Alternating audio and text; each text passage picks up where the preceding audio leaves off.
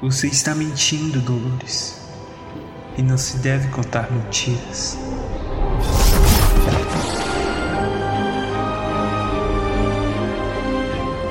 Almares, senhoritos e senhoritas, eu sou a Veves e puxei o tapete do Pedro hoje. diante de, dessa, dessa loucura aqui, para fechar o especial, eu só digo que. My name is Giovanni Giorgio, but everyone calls me Giorgio. Vocês, vocês conhecem mesmo? Sabe qual é? Eu sabia, ninguém ia entender. Jesus amado. Bom, eu sou a Fernanda e hoje vocês podem me chamar de Fernanda do Mundo Invertido. Eita. Oxi. Porque eu vou falar bem do filme, gente. E eu sou a Bia e eu tô aqui muito preocupada de não conseguir chegar no nível dessas pessoas que são incríveis. Mas estou aqui, muito feliz por este convite, mandando coração para todos vocês. põe o põe o amor. é verdade. A urninha Exatamente. eletrônica. Urna eletrônica do amor. Exatamente. Eu quero a urna eletrônica. Esse é o episódio que a urna eletrônica vai tocar solta. Gente, estamos finalmente, demorou, mas chegamos. Aqui estamos ho- hoje contando com a Isso. Bia pra falar sobre Harry Potter uma vez mais. E vamos fechar essa saga. Tá, mas- Finalmente chegar essa saga. Vocês Acho têm noção que tem um ano que a gente Tem tá 10 fazendo anos que lançou o filme, cara. E o que, que você vai fazer com o povo que pediu que a gente falasse da peça? isso. Ah, mas aí cada um com seus problemas, entendeu? Cada um, cada um com seus problemas. Isso aí a gente vê depois. Vamos encerrar o que é bom, né?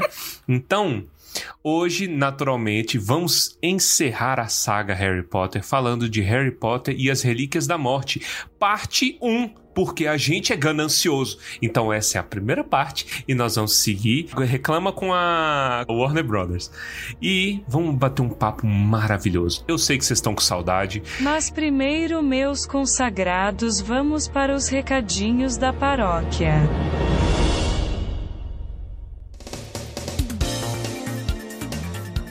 Bom, meus tumbintes, hoje o episódio está chicante e aqui a gente traz um momento palantir.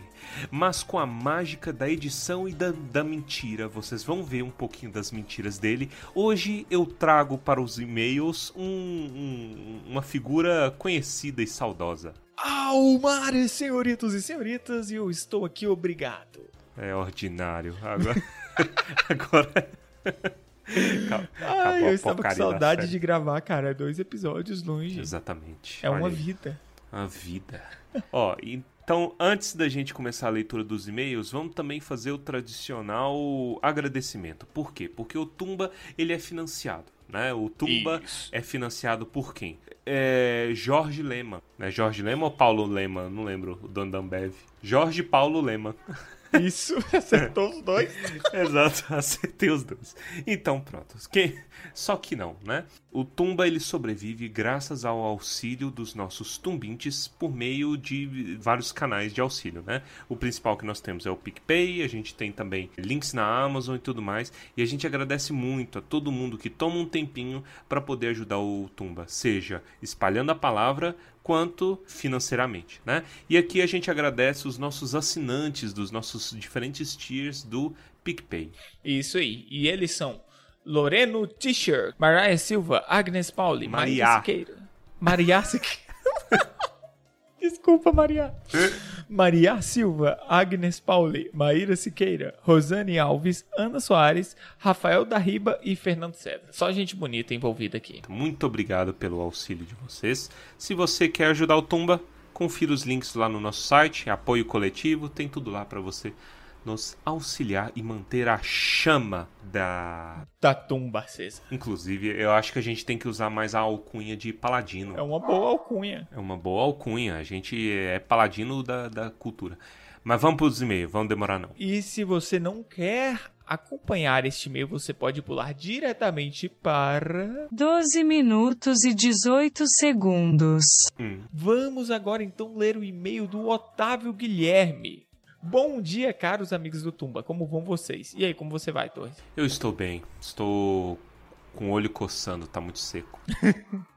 Já faz um ano desde a última vez que escrevi para os Digníssimos, mas tendo em vista o tema do último programa especial, The Witcher, e o quanto gostei, não pude deixar passar em branco e dar meus parabéns por mais um programa maravilhoso e divertidíssimo.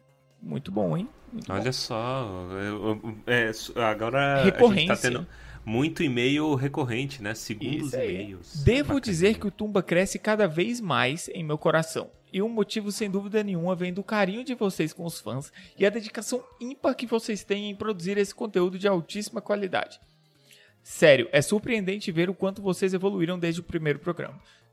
E fico ansioso em ver o quanto mais ainda irão evoluir. Nós também.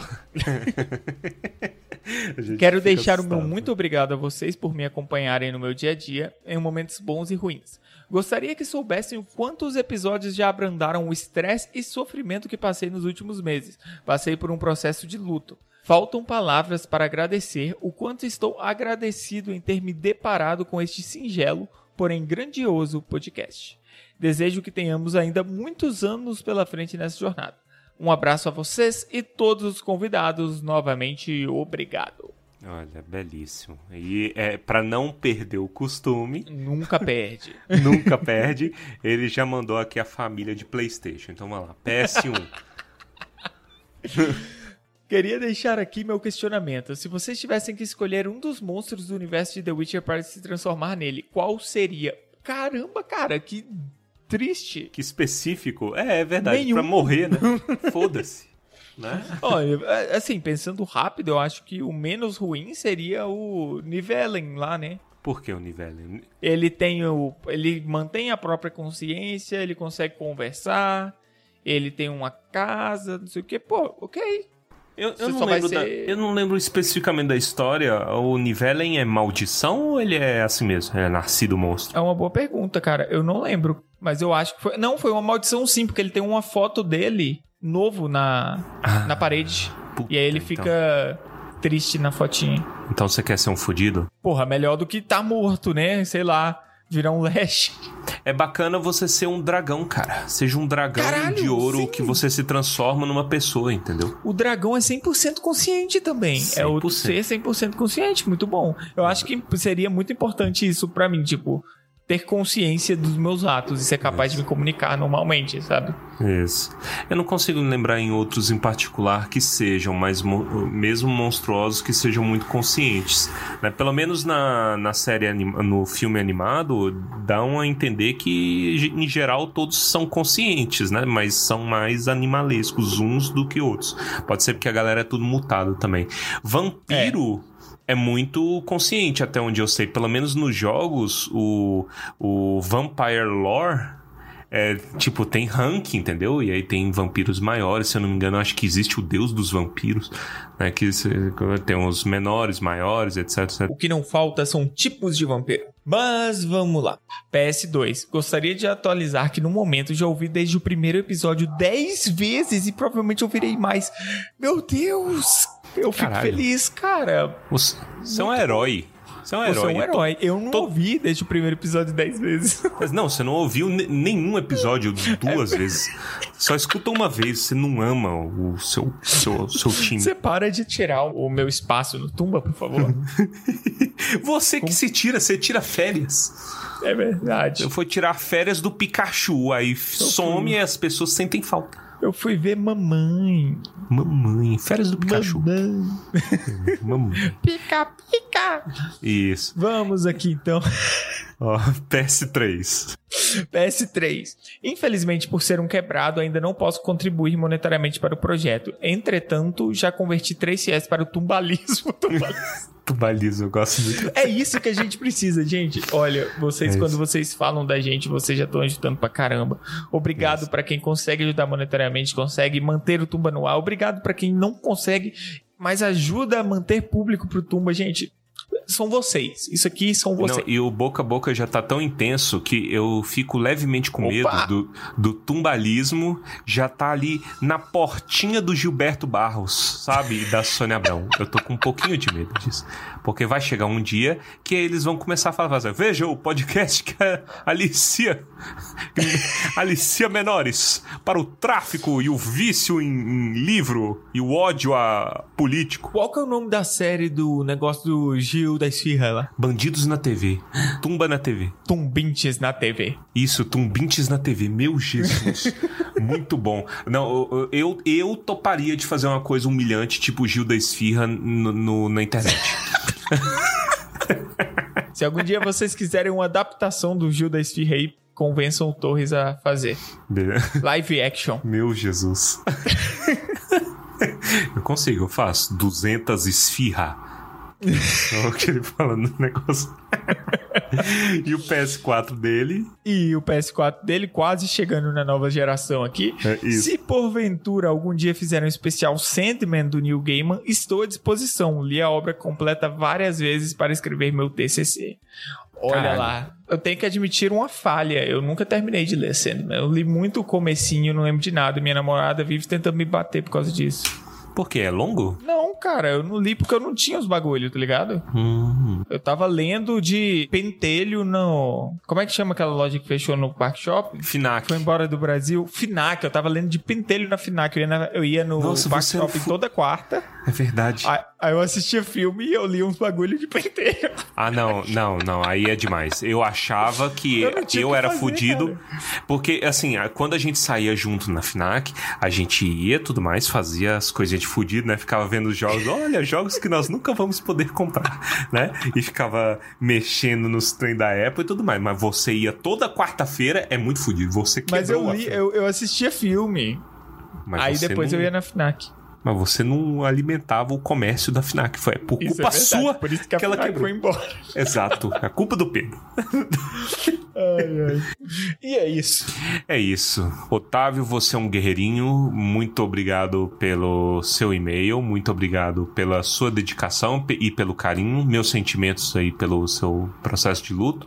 E tamo junto na luta. No que, que a gente puder ajudar, tamo junto. Trazendo gostosas sonrisas. Vamos pro episódio, que tá muito grande. Meu Jesus. E vocês não vão ter que aturar minha voz nele. É, desgrama. Vai pras férias do Pikachu.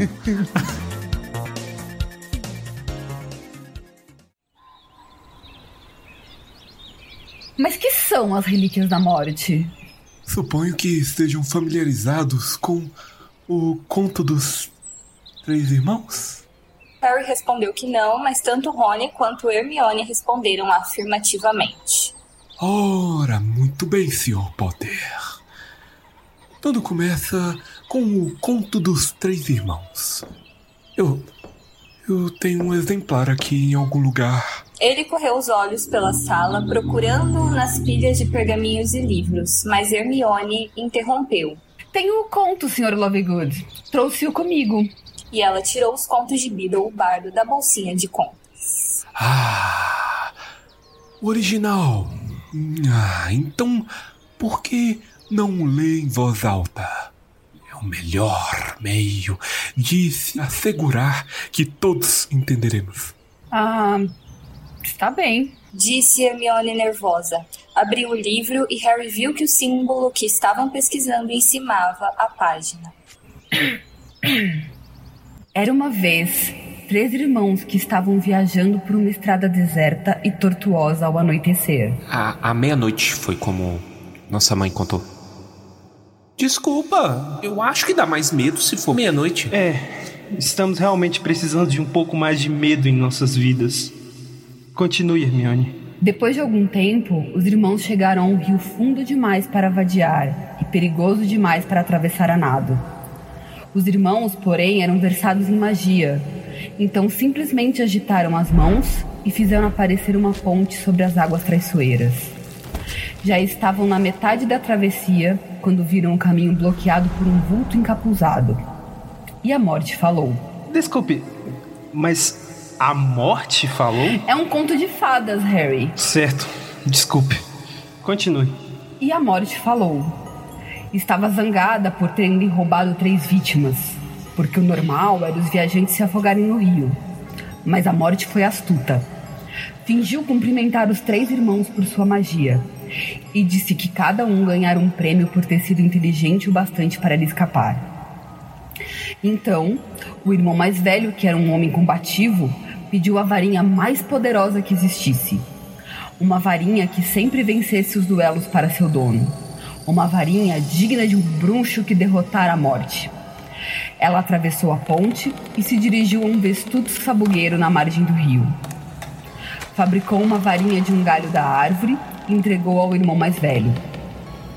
Então, o segundo irmão, que era um homem arrogante, resolveu humilhar ainda mais a morte e pediu o poder de restituir a vida aos que ela levara. A morte apanhou uma pedra da margem do rio e entregou ao segundo irmão, dizendo-lhe que a pedra tinha o poder de ressuscitar os mortos. Então, a morte perguntou ao terceiro e mais moço dos irmãos o que queria. O mais moço era o mais humilde e também o mais sábio dos irmãos, e não confiou na morte. Pediu então algo que lhe permitisse sair daquele lugar sem ser seguido por ela. E a morte, de má vontade, lhe entregou a própria capa da invisibilidade. A morte tem uma capa da invisibilidade? Para poder se aproximar sorrateiramente das pessoas. Às vezes ela se cansa de atacá-las, agitando os braços e gritando. Desculpa, Hermione. Então, a morte se afastou para o lado e deixou os três irmãos continuarem viagem, e foi o que eles fizeram, comentando assombrados a aventura que tinham vivido e admirando os presentes da morte. No devido tempo, os irmãos se separaram. Cada um tomou um destino diferente. O primeiro irmão viajou uma semana ou mais, e ao chegar a uma aldeia distante, procurou um colega bruxo com quem tivera uma briga. Armado com a varinha de sabugueiro, a varinha das varinhas, ele não poderia deixar de vencer o duelo que se seguiu. Deixando o inimigo morto no chão, o irmão mais velho dirigiu-se a uma estalagem, onde se gabou em altas vozes da poderosa varinha que arrebatara da própria morte e de que a arma o tornara invencível. Na mesma noite, outro bruxo aproximou-se sorrateiramente do irmão mais velho enquanto dormia em sua cama, embriagado pelo vinho. O ladrão levou a varinha e, para se garantir, cortou a garganta do irmão mais velho. Assim, a morte levou o primeiro irmão. Entre mentes, o segundo irmão viajou para a própria casa, onde vivia sozinho. Ali tomou a pedra que tinha o poder de ressuscitar os mortos e virou-a três vezes na mão. Para sua surpresa e alegria, a figura de uma moça que tivera esperança de desposar antes de sua morte precoce surgiu instantaneamente diante dele. Contudo, ela estava triste e fria, como se separada dele por um véu. Embora tivesse retornado ao mundo dos mortais, seu lugar não era ali, e ela sofria. Diante disso, o segundo irmão, enlouquecido pelo desesperado desejo, matou-se para poder verdadeiramente se unir a ela. Então, a morte levou o segundo irmão. Embora a morte procurasse o terceiro irmão durante muitos anos, jamais conseguiu encontrá-lo. Somente quando atingiu uma idade avançada foi que o irmão mais moço despiu a capa da invisibilidade e deu-a de presente ao filho. Acolheu então a morte como uma velha amiga e acompanhou-a de bom grado. E, iguais, partiram desta vida. Hermione fechou o livro. Passou-se um momento até no filho perceber que a garota terminara a leitura, então desviou o olhar da janela e disse: Essas são as relíquias da morte.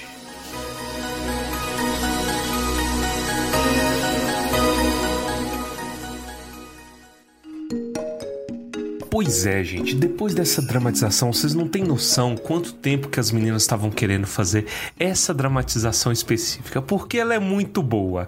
E já adiantando aqui, ela é a melhor coisa do filme também. Verdade. Mas aí a gente espera quando chegar a hora de falar do filme. Vamos falar então do livro, né? Vocês já sabem a regrinha, a gente não tem mais regra, a gente fala a esmo, vai e volta no capítulo, conforme as coisas que a gente gosta. Então vamos falar dos prós e dos contras. E eu quero ouvir vocês. Por favor, o que que vocês acham de Harry Potter e as Relíquias da Morte, parte 1? Porque lembrando, aqui a gente é mercenário. Então nós vamos falar do livro só o que o, o filme contempla. Ai, deixa eu começar, porque pra mim a maior redenção do Relíquias da Morte é o próprio Relíquias da Morte. Porque esse livro. É porque vocês não me conheceram da época em que eu, eu tinha ódio desse livro, a raiva que eu sentia desse livro. Pra mim, Harry Potter só ia até Enigma do Príncipe. Eu não gostava de Relíquias da Morte. Aí, agora relendo, ele simplesmente entrou pro meu top 3. E aí eu finalmente entendi que o que aconteceu é que é, hoje eu percebo que o Relíquias da Morte não era o livro que a Verônica de 15 anos esperava que fosse. Mas hoje eu consigo entender melhor os próprios temas que tem nele. Isso é algo que a Verônica de 15 anos sequer tinha entendido. Gente, que livrão! Hoje você entende a Verônica de 15 anos? Hoje eu tenho raiva dela, porque ela perdeu chance de. Gente, é, é, foi pro divã do Baessa essa, não foi? Não, não, não. Mas olha, eu diria que o maior vilão desse livro Olha. é o monstro da expectativa. Porque ele teve um, um gap muito grande do sexto pro sétimo. Dois anos, quase. O- Tava chegando nos filmes, todo mundo queria saber, era o final, tava todo mundo naquela ansiedade de que ia acabar. Aí a primeira leitura não é o livro que tava na cabeça das pessoas. E esse é o problema da primeira leitura desse livro. Olha, gente, eu não sei quantas vezes eu reli esse livro na minha vida. Eu acho que eu parei de contar. quantas vezes eu reli Harry Potter na vigésima vez. Por, por favor, me manda embora daqui, tá? Não, não me demita, eu acabei de chegar. Mas eu, ele continua não sendo um livro muito, muito bem quisto no meu coração, não. Eu gosto de duas coisas nesse livro, mas só vou falar de uma delas por motivo de parte 1, que é a história do Dumbledore. Mas eu acho que esse livro tem muita coisa pra procurar. Entendo os temas que Veves gosta. Entendo, acho, acho que eles são belíssimos. Mas esse livro, o que, que me dá preguiça? É, é muita coisa pra procurar. A gente sabia que eles tinham que procurar algumas coisas. Mas aí a procura ela é duplicada. E junto disso, aproveito aqui só pra é, falar que não falei, vocês passaram, né? Seis episódios falando da falta de Mac no mundo bruxo. Finalmente a escola não tá mais aqui, é destruída pra alegria de Olha todos, aparentemente. graça. Não sei, não sei. Pra mim, outra coisa que muito me mata nesse livro é, é ele, ele ser a campo, porque eu sou uma pessoa Oh. apegada a Hogwarts. Então, é, mesmo não tendo conselho tutelar e todas aquelas coisas que vocês sempre falar. Então é isso. Gosto da história do Dumbledore. Vou falar da outra coisa que eu gosto nesse livro na parte 2, pra, enfim, gerar expectativa e já que somos mercenários, tá tudo bem. Exatamente. Mas essa coisa de ter muita coisa pra procurar. Hum, hum. Entendeu? É, e isso que a Bia falou, eu tenho aqui anotado da minha releitura, que é uma coisa que me incomodou desde a primeira leitura, que é tem muita coisa acontecendo nesse livro. E aí, assim, você entra no livro pensando nas Horcruxes, que foi o que a, o, a ponta que deixaram no sexto. E aí, de repente, isso fica meio que deixado de lado, e a gente tem o Exposed do Dumbledore Verdade. e as Relíquias da Morte. E aí você fica meio.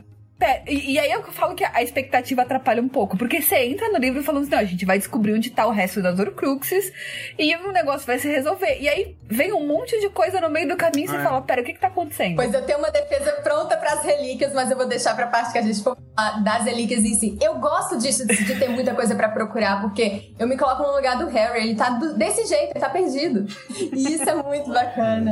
Exa- é isso que eu ia falar. Não é essa sensação do Harry. É, tipo, é justamente pra invocar o sufoco que é na vida dele. E, inclusive, a quebra de expectativa.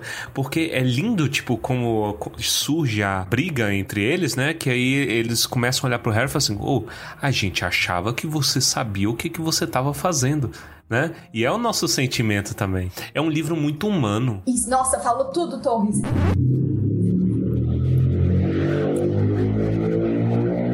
Aí a moto tu quis te homenagear. A comemoração.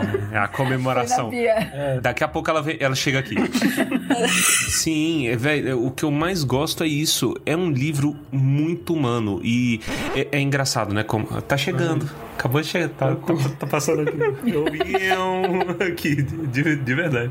Mas aí é engraçado como que. ah, as coisas que ressoam em um não ressoam em outro, porque eu gosto desse livro justamente por não ter Hogwarts.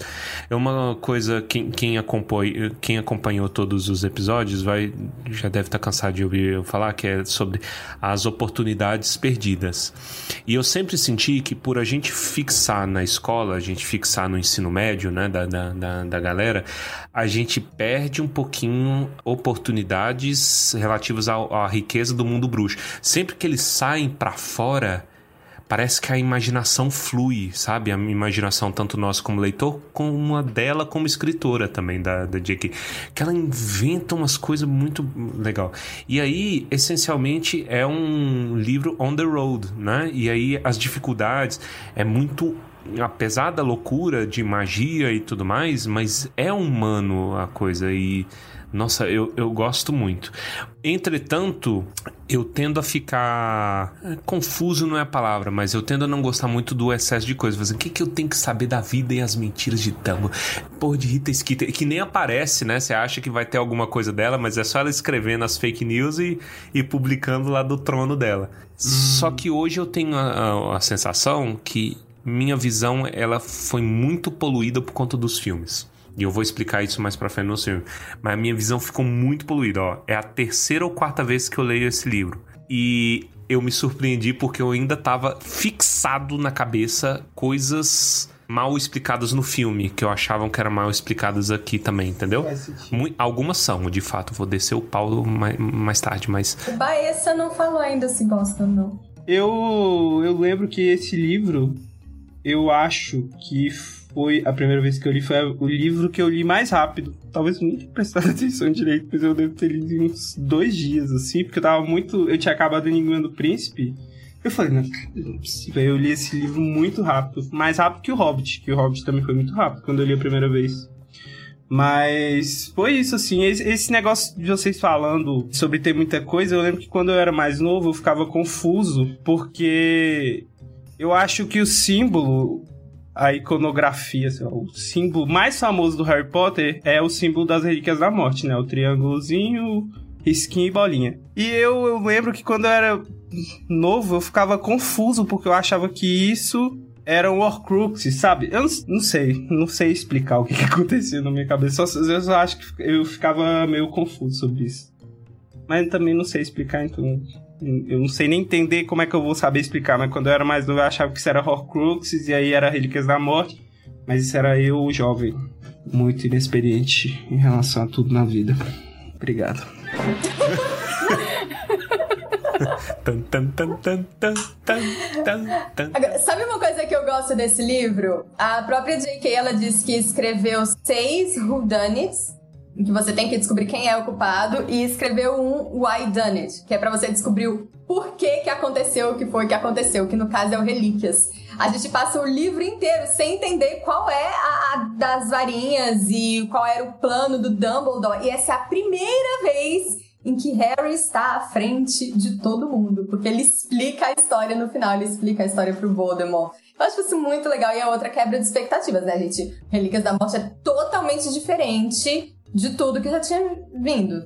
Eu posso pegar uma crítica que já é uma coisa da parte 2, mas eu vou me dar o luxo porque isso eu acho que é, é autora, isso é culpa da autora. Mas esse livro selou a minha teoria de que isto é um anime. Este, esta saga é um anime. Porque, gente, tem explicação. É o Harry falando assim: aqui, meu jutsu. Olha aqui.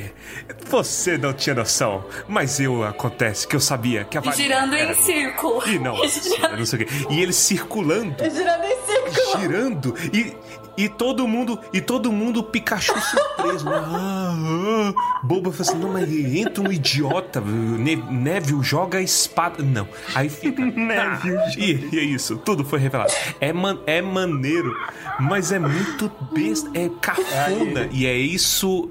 Essa é a minha crítica a Harry Potter. É cafona. Esse é o meu E vocês, sentimento. e É vocês ficam reclamando aí que a Warner dividiu em dois? Se isso fosse um anime, seria tipo uns 500 episódios pra contar só isso aí. Eu achei que você ia falar que era anime, porque eles tinham que pegar todas as Horcrux. Eu achava que era isso que você Olha, ia falar, verdade. que ia jogar a música do Pokémon. Verdade. Pokémon, se pegue, Ou as esferas do dragão que era também. isso. Tem que achar as esferas do dragão. Ó, as esferas, é exatamente. Sete esferas, não são? Mas São olha, pro- provando mais uma vez que eu e a Vivi somos a, a mesma pessoa, eu ia fazer uma piada muito parecida. Porque eu ia dizer, você chega no sétimo, pega as crianças que não. Você vê que não aprenderam nada, não tem nenhum background pra saber o que estão fazendo, e joga no mundo. Exato. Vai É caçar mesma Pokémon. história. Igual. Meu Jesus, é a mesma coisa. e, é- e- olha, de que eu acho que Nossa, ela copia, bom. assim, velho. Porque o que, que, é, que, que é Animais Fantásticos? É Pokémon. Ele é um, ele é um mestre. Ele é um mestre Pokémon. É, Todas as O críticas. primeiro só, né? Ele é o primeiro. É verdade. Só o primeiro, porque agora se que- não tem nem mais Animais Fantásticos no título. O primeiro era Animais Fantásticos e onde habitam. Agora é Animais Fantásticos, os crimes de Grindelwald. Agora tá. É verdade, né? Erraram isso aí. Os segredos de Dumbledore, os Animais Fantásticos entrarem em extinção. Lutando pelo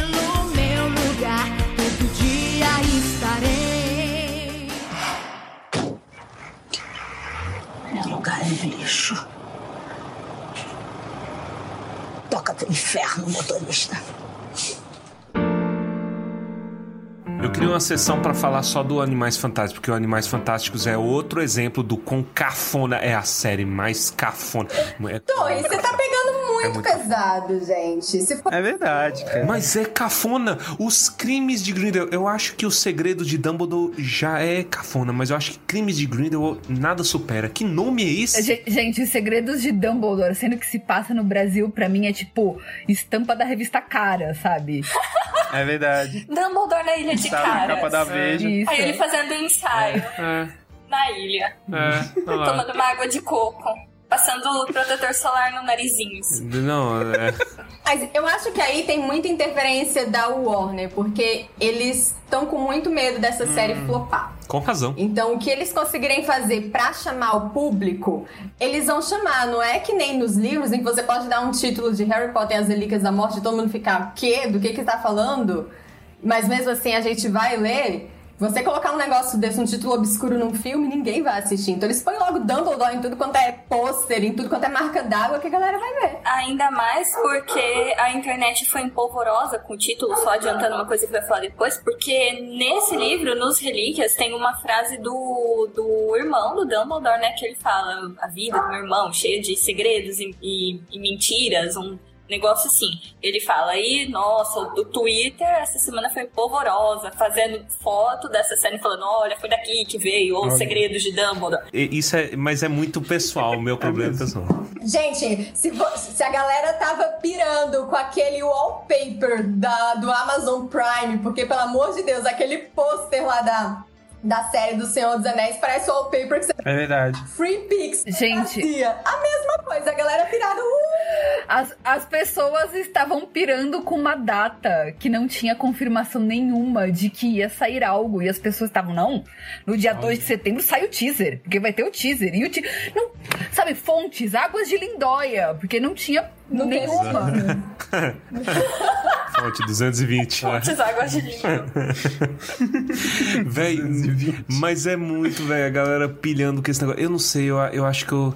É a instituição Fanto. Você sabe de quem. Sabe de quem que é a culpa? Você sabe quem foi que destruiu a minha alma? Que sugou esse negócio? Star Wars, velho. Star Wars eu acho que me Ah. tirou toda a vontade de gostar de outra coisa. Eu não gosto de mais. Eu não fico animado com mais nada. Eu desconfio, eu vejo segredos de, de, de- segredos de Grindelwald, aí eu falo assim. Eu não sei Não mais. sabe mais nem- Eu não sei, mano. Segredo de Grindelwald. Aí Você eu não sabe quem é o segredo mais, você tá? Eu quero É. Pokémon. Eu não quero Dumbledore. Eu não quero desenvolver Dumbledore com, com, com o McGuffin lá, com aquela bosta que ele manda o. o o Ash Ketchum lá pegar. já- Eu tô esquecendo o nome de todo mundo, eu já não lembro mais. O Newt Newt. Scamander. Newt Scamander. Esquete. Meu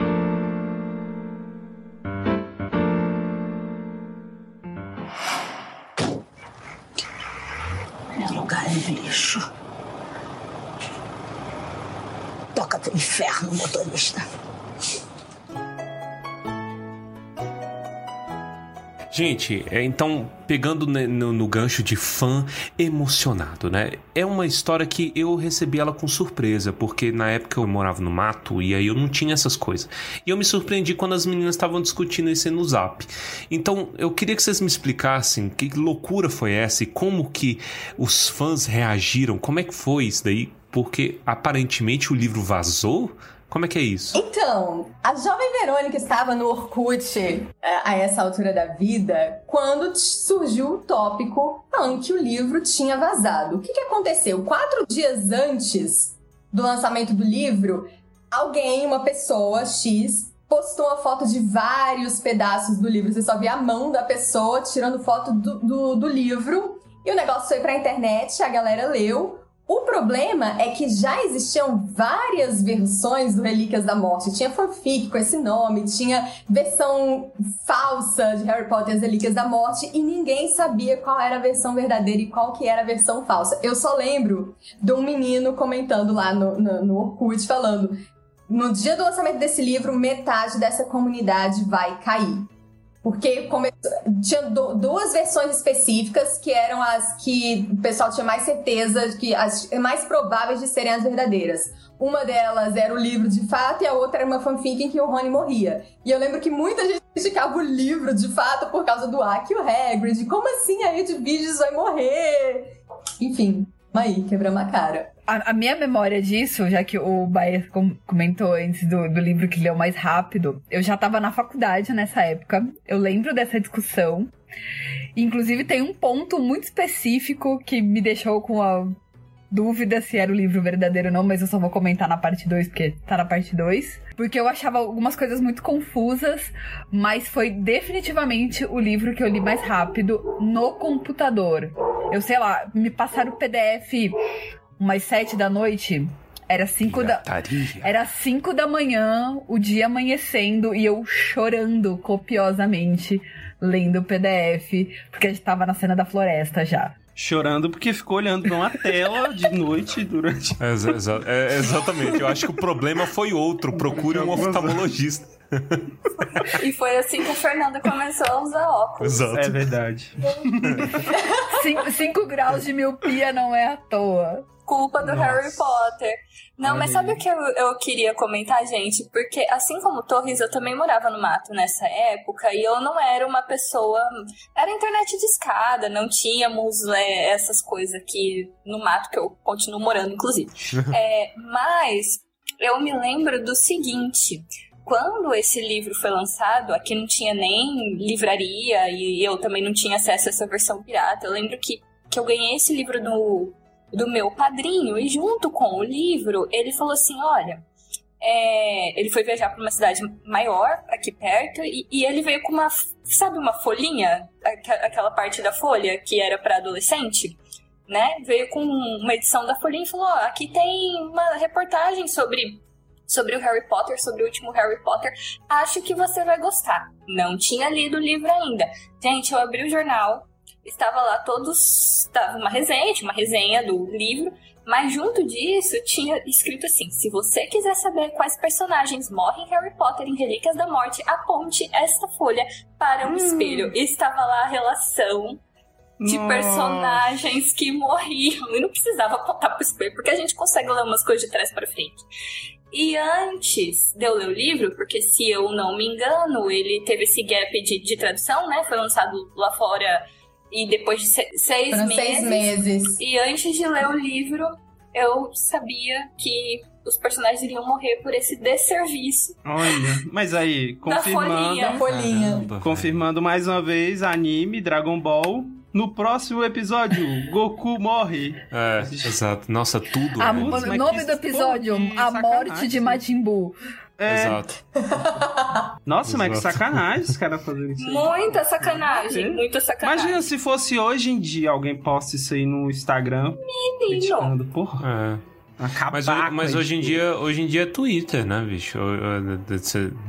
Game of Thrones. Você É. não podia assistir os negócios atrasados porque invariavelmente tomava. Não, mas em Game of Thrones o segredo é você saber quem vai ficar vivo. Você tem que partir do princípio que todo mundo morre. Aí depois você começa a especular quem vai viver. Ó, só pra contexto aqui, o livro ele foi lançado dia 21 de julho de 2007. Meu Deus do céu. No Brasil foi em 8 de novembro de 2007. Foi aí por esses dias que eu, eu tive contato com os mortos do espelho.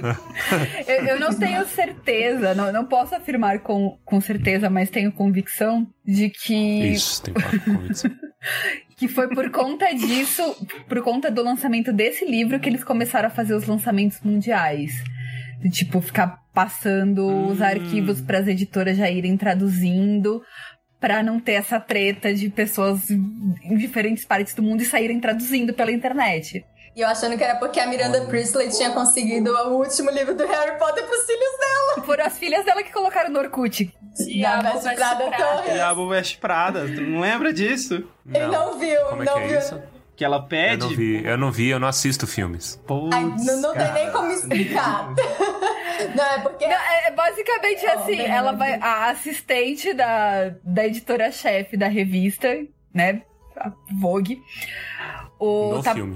Não, é que, é que na verdade ela, filme. ela é baseada na Anna Wintour, uma pessoa de verdade. Dizem Ah, que ela tá. é daquele ah, jeito. sim. Mas a editora-chefe da revista tá pra mandar embora a assistente dela e falou assim: Não, tudo bem, eu não vou te mandar embora se você fizer uma coisa pra mim. Você conseguiu o último Harry Potter pras minhas filhas. Ela, ah, tudo bem, eu vou no- na livraria. Ela, não.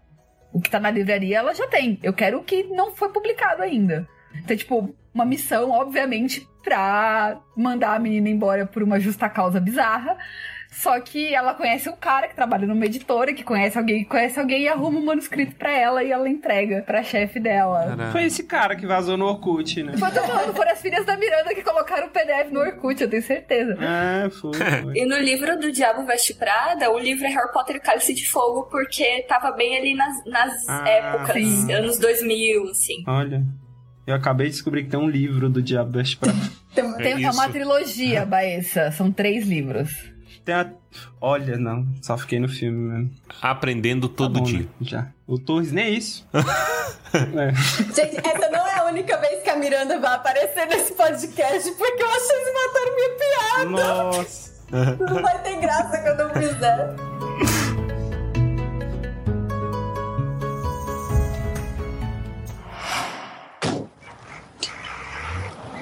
Lixo.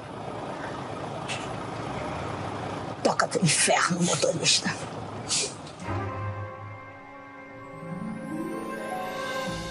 A gente nas conversinhas, né? A gente ficava falando, falando aqui, combinando as coisas. É, e aí a gente pensava o que que trazer assim de pauta concreta do livro, né? E uma das pautas que eu acho que inclusive é uma das maiores surpresas. Entra um pouquinho no que as meninas falaram de ser um mistério a mais e tudo mais, mas ele pega diretamente num, de- num mistério que deixa a gente corroído no último livro, que é que RAB e o medalhão falso. Cara, tudo isso desse começo de livro e todo esse mistério e tudo mais, eu acho sensacional, exceto a facilidade com que eles encontram o RAB. Mas eu acho que isso é um mal. Alguma isso é um coisa mal tinha da... que ser fácil nesse livro. Pois Ah. não é, gente? O menino nasceu pra morrer e você quer chicotar a vida do coitado, Não. Torres? Mas, mas, Deixa mas, o ó, bichinho dar facilidade. Não, mas abrindo um parêntese aqui, essa é a crítica que eu tenho. ah, ah, Essa é a crítica, né? Tudo que eu falo é crítica. Não, mas eu, eu gosto, tá, gente? Apesar disso, mas a coisa que eu, que eu não gosto. eu- no último episódio, vocês devem lembrar que o Pedro falava assim. Saudoso Pedro, né? Vocês lembram quando o Pedro gravava com a gente? Saudoso. Bons tempos, né? Quando o Pedro gravava com a gente. Ficou Aí, famoso tipo. Gente, as pessoas É. vão achar que eu matei o Pedro porque eu assumi o lugar dele na introdução. Olha aí. Ou o FBI, vai juntou o dossiê inteiro. Finalmente. Então só Ah, vou procurar um Eu queria agora. registrar, deixar registrado que episódios atrás, Verônica disse com todas as palavras: pesquisei no Google como fazer Horcrux. Exato. É verdade, é verdade. O ciclo se completa. É verdade. Quem vai ser o próximo? Bom que agora eu posso fazer mais quatro, né? De vocês que Não, aí, a, a, Among Us, né? Aí vai que a gente descobriu. Among Us. É a suspeita da, da sala. Verdade. Aí, Excluímos tipo, Pedro. Mas, tipo assim, o Pedro ele falava um negócio que eu fiquei intrigado porque eu não lembrava muito. Ele falava assim: ah, é, o Voldemort basicamente ele deixou uma tarefa, é, uma- um, um desafio impossível, né? Que é assim, gente, pode ser qualquer coisa, qualquer unha de dedo ele transformou no, numa Horcrux, entendeu? Como é que esses meninos vai, vai achar? É uma tarefa impossível. E aí o Pedro ch- chorava, mas o Pedro reclamava, falando assim: não, e eles de alguma maneira milagrosa conseguem isso, conseguem resolver o problema, né? E eu discordava, falava assim: não, pelo que eu me lembro, não. Mas aí nessa releitura. Eu descobri o tanto que é o mal de Harry Potter. Isso acontece muito, que é o quê? Eles sempre estão exatamente onde precisam estar. Olha. Entendeu? No lugar onde o plot está acontecendo. Um, RAB, né? Que eles chegam na casa do RAB, tudo bem, que tem um negócio, mas eles chegam e ele percebe. Meu Deus, poderia ser qualquer pessoa. Poderia ser o Leão Lobo, entendeu? Que é o nome do Poderia Leão ser Lobo. o Poderia ser a Mama Registro Brusqueta. Aeronáutico Brasileiro. Podia ser qualquer coisa, entendeu? É. Ah, roubamos Horcrux. Voldemort. O registro aeronáutico brasileiro. Poderia, sim, sabe? Poderia Ah. ser qualquer coisa. Tá aí o segredo do Dumbledore. Ele veio pro Brasil pra isso. no Brasil, gente! Aí, ó. Exato. Olha, é verdade. Vamos descobrir quem é o verdadeiro RAB. Entendeu? Aí, outra parada que eu acho que é muito mais gritante é quando eles estão no mato. Eles estão andando no mato, não tem noção nenhuma pra onde ir. Tipo, acabaram de aparatar. E quem que eles topam? Dino, Grampo, acho que outro gnomo e o pai Tonks. Ted Eles Tonks. to- É, Tonks e aí pai. eles do nada, eles falam exatamente tudo o que está acontecendo sem nenhum esforço pra eles. Nossa, olha que conveniente, eles estão falando da espada. Nossa, a espada. E é isso que é a guinada na sorte. Até então eles estavam num beco sem saída, que é, que é muito bom, por sinal, né? Que eles ficam desesperados, aí começa a briga. Como é que, nossa, você é um inútil, Harry, você não tá sabendo não sei o quê. Mas aí a resolução eu achei tão caída, velho. Não sei, às vezes é uma, uma percepção Tones, errada minha. Você sabe que o Harry joga isso na cara do Voldemort, né? E eu senti que me atingiu também, porque eu pensava que nem você, até ele jogar isso na minha cara, na cara dele, agora vai jogar na sua. Ah, Que ele ok. fala, porque o, o Voldemort fica, ah, você achou- conseguiu tudo isso por sorte. E não sei o que lá foi sorte. Ele, você acha que foi sorte? Aí começa, tá, tá, tá, tá, tá, tipo, É. uns três parágrafos ele explicando que não foi sorte, que é inclusive onde eu entro com, me- com o meu argumento de que rola o meu catástrofe aqui no, no Harry Potter Relíquias da Morte, mas isso não é um podcast sobre Tolkien. A Fernanda tem uma explicação muito boa sobre por que, que existem coincidências em histórias, que ela falou outro dia pra gente. Por que que existe coincidência na história? Porque até então... Porque se não tem, não tem história, gente. Prova oral. São. Precisa ter, Zero. precisa ter a águia voando lá pra Morto pra tirar o menino Frodo do meio do- da lava. No meio de La Palma. La Palma. E aqui, ó, eu vou contrariar a minha própria crítica, que eu falei que é muita coisa pra procurar, é muita coisa pra procurar, assim, mas que bom que tem umas coisas fáceis no meio do caminho também, o personagem certo, na hora certa. E também, isso é quase fanservice. A gente fica com, ué, cadê o povo da escola? Cadê Dino? Cadê Simas? Cadê Neville? Isso aí é a autora falando, ó, tá aqui, gente, ó, toma aqui uma respostinha, ó, uh, uh, tá vivo, tá todo mundo vivo, tá tudo bem, Pe- pera, opa, encontramos, tá morto agora. Mas deu o ar da graça em algum momento, né, pra fazer ali a sua coadjuvância. E, e é interessante esse grupo que eles formam, porque o Dino, ele é o que? É o nascido trouxa, e aí a gente tem o Ted, que é o nascido trouxa e que fez, faz parte, né, da Ordem da Fênix, e aí a gente tem os doentes, que também são perseguidos, então é um grupo que não iria se unir em nenhuma outra situação, mas eles se veem obrigados a se unir porque eles estão sendo perseguidos. E assim, tem vida e tem problemas acontecendo fora os problemas do Harry. Eu acho que isso dá uma profundidade muito bacana pra história. Porque senão a gente é só ali na caçada Pokémon. Mas não, Ah, tem aí- gente morrendo. A existência deles e de ser um grupo de proscritos e tudo mais, eu gosto bastante. Entretanto, eu me dei o trabalho de pesquisar aqui. 209.331 quilômetros quadrados. Essa é a área da Grã-Bretanha. Entendeu? E é uma pessoa. Deixa eu pesquisar aqui. Quantos metros quadrados ocupa uma pessoa, uma pessoa sentada? Uma pessoa sentada. É, Ué. ó. Nada, cara. É, varia entre Nenhuma, eu uma a duas pessoas por metro quadrado, entendeu? Olha aí, né? Então, é área pra caramba, apesar do Reino Unido ser pequenininho, é uma área muito grande para eles encontrar exatamente quem que eles precisavam de, enco- de encontrar. Eu fico muito puto com esse negócio, mas eu entendo 100% por que que ele existe. Eu gosto da explicação de vocês. Você tá muito amargo. Eu tô, velho, é Star Eu, Wars. eu, Star eu Wars, queria tudo a- bem. acrescentar mais uma coisa do, do que o Torres falou. É essa parte do how convenient eles se encontrarem e terem informação, ex- exatamente a informação que eles precisam, eu, até concordo com o Torres. Eu sei que funciona, é- não, não dá pra complicar ainda mais a, história, mas é meio do tipo. É, ok, foi, foi um pouco de sorte nessa história. Mas o que o, o Torres falou de ser muito do, do nada. O, o Torres não, o, o falecido Pedro. Que horror, gente.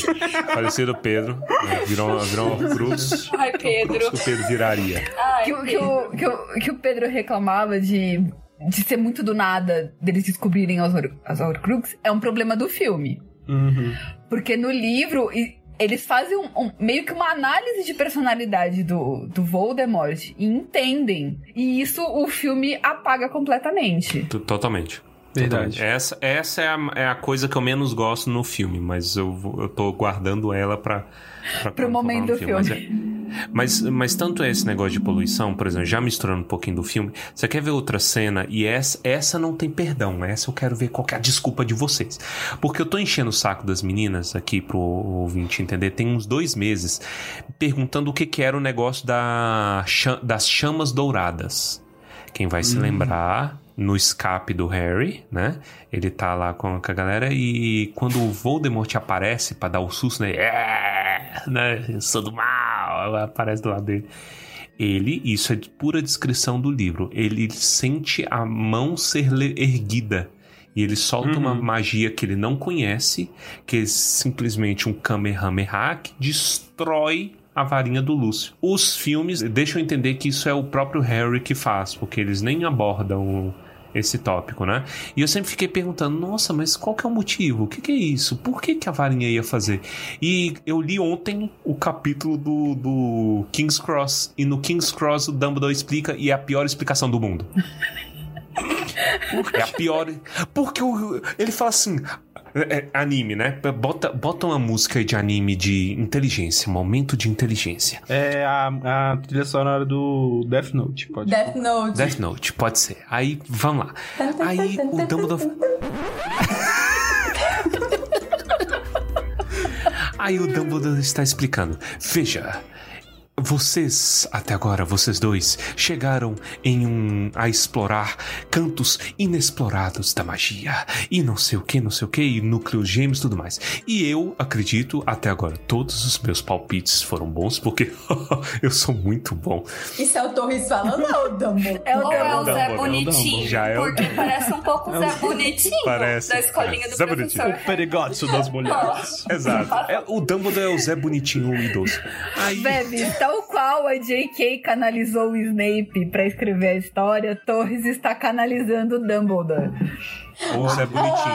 Ou o Zé Bonitinho. Usa bonitinho. Que são a mesma pessoa. Pode ter dado mania cruzada aí no negócio. Exato. Aí ele falando e ele vai falando, né? Então, veja, Harry. E a sua varinha aprendeu com o Voldemort e absorveu um pouco da magia do Vo- Voldemort.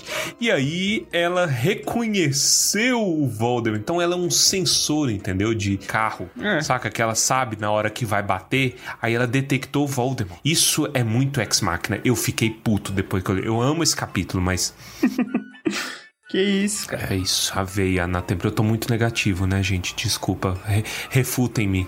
Seu coração tá com muito buraquinho, Torres. Não, não, não cita, Veves, isso. Porque eu vi o filme de que a- a- do coração com buraquinho é a, a. É, a, a Richthofen é a Carla Dias. Deus, gente, minha imagem tá muito. Caraca, agora que eu liguei tudo, velho. O quê? O Torres não entendeu. É porque a Carla Agora. Dias fez o filme da. Suzane von Sim, mas. Da Suzane Vocês von fizeram essa Richthofen. piada no começo? Eu não, não vi. Não, é porque ela fez Chiquititas e o coração. Ela fez cantava a essa música, mas Coração com Buraquinhos. coração com buraquinhos desde o segundo podcast. Não era uma referência a Suzane von Entendi, von desculpa. Eu estraguei. Desculpa. Você vai vendo como tá a sua moral, Bebes. Porque você falar, não vai ser Chiquititas, vai ser Suzane von Vai ser assim, é, exatamente, né? Exatamente. Netflix está ouvindo. Netflix não, a Amazon. A Amazon Prime É está Amazon ouvindo. Prime. E nos copiando. E aí, meme da. Assim? Tá. É, Eu não tenho defesa pra isso, não, porque eu, eu detesto esse negócio de one lore. Eu acho que é um negócio que deveria ter sido melhor explorado. E isso daí é uma coisa que eu realmente não. Assim, nem me importa muito quando eu tô lendo, pra falar a verdade. É, parte. Então, eu... Mas eu sinto muito que não, que não tenha sido explicado desde o começo, porque a impressão que a gente tinha é que, tipo, ah, as varinhas simplesmente você usa lá e faz magia. Mas faz muito mais sentido, até por conta dessa coisa de que ah, a varinha escolhe o bruxo, tem essa. No caso da varinha do Harry do Voldemort, tem essa ligação do núcleo. Faz muito sentido que elas tenham algo a mais do que ser simplesmente um graveto que solta foguinho. e- Então essa explicação é bacana, mas seria melhor se a gente soubesse mais sobre as varinhas desde o começo. Exato. Eu acho que nem ela sabia. Não, Sim, eu- sim, coisa. Eu acho que ela foi É, algo que não, ela. isso aí. Que ela falou assim, hum, seria maneiro e resolvia 90% dos meus problemas. Ha! Sabe? Na verdade, ela Não, se mas- complicou é, mais. aí- Teria sido mais fácil se continuasse só sendo gravetinho. Ela pensou uma coisa muito bacana, só que acho que talvez depois do quarto livro e não deu pra encaixar bem, mas não sei. Até nisso se inspirou em Tolkien, fala a verdade. Porque também não sabia do anel e depois. Deixa eu fazer meu retcon aqui. Eu, eu acho que essa história aí das varinhas é mais uma história para as muitas histórias que tem nesse livro. E essa muito mal resolvida. Porque a gente não tem muita ideia dessa coisa da ciência das varinhas. É, é tudo muito. Tá tarde, né, pra explicar. É, tá tarde pra explicar. E eu acho que tudo bem, eu entendo que algumas coisas não, não devem ter explicação mesmo e que tá tudo bem, mas, mas isso eu acho que precisava. A gente vai muito na vibe do Olivaras, que é uma pessoa muito. Ah, gente, eu não confio no Olivaras, não. Gente, Olivares é muito shady, gente. Por quê? Não gosto dele, não. Por, por quê? Eu tinha certeza que ele era vilão da história em algum momento. Ele é muito. Caraca! Fez eu coisas tinha certeza grandes. que ele ia virar horríveis, mas grandes. mais grande. Grandes. É. Não, e tem uma parte dele na parte 2 que eu fiquei, homem, tu foi torturado, por que tu tá dando passada de pano? O Harry até estranha, né? Fala assim: olha, é muito esquisito que o homem acabou de. de, de- de- ele tá com uma síndrome de Estocolmo aqui, né? Que Ele, ele, ele tava apanhando com borracha nas costas o dia inteiro, e aí do, do nada ele fala: É, mas ele é foda. Cara, não é a hora, cara. Não é a hora. Calma lá, né? Nunca foi, nunca foi a hora, meu bem. Exato. É verdade. O Angelor. O Ange- Eu acho que se eu pudesse, se eu pudesse retirar uma parada pra tro- tornar esse livro Verdade, melhor, talvez seria isso, o né? Wandlore mesmo. Tipo, toda a parte das varinhas. Porque eu, eu acho esquisito até como que o Harry se torna dono da varinha das varinhas. Porque ele não roubou a varinha das varinhas, ele roubou a, va- a varinha do, do- do- de peba do, do, do- do marginal supremacista. Peba. E aí ele virou o, negócio. Se fosse algo só ligado à varinha das varinhas, eu acho que seria mais interessante. Mas depois que vê com esse ah, você desarma e aí... a- eu- gente, esses meninos, a primeira aula que eles tiveram depois do Vingar de Leviosa foi aprender a desarmar. Eles só usam os feitiços de desarmar, vamos ser sinceros. E o Harry, ele quer virar Auror. Será que ele pretende passar o resto da vida sem ser desarmado? É, exatamente. E ele ainda fala assim: ó, se eu morrer por causa natural, é, não vai. Mas você não acabou de. Você ficou meia hora dando exposição de anime na, pro, pro cara falando que, que ele tá errado porque ele achava que era morrer um negócio e não é. Mas eu gosto desse livro, tá, Quem gente? sabe o filme dos bichos? Ah, não. Na varinha de pau Brasil. Vai ter a varinha de pau Brasil, vocês vão ver. o núcleo de ararinha azul. Com a, com a pena de arara azul. Que, que que brega, meu Deus!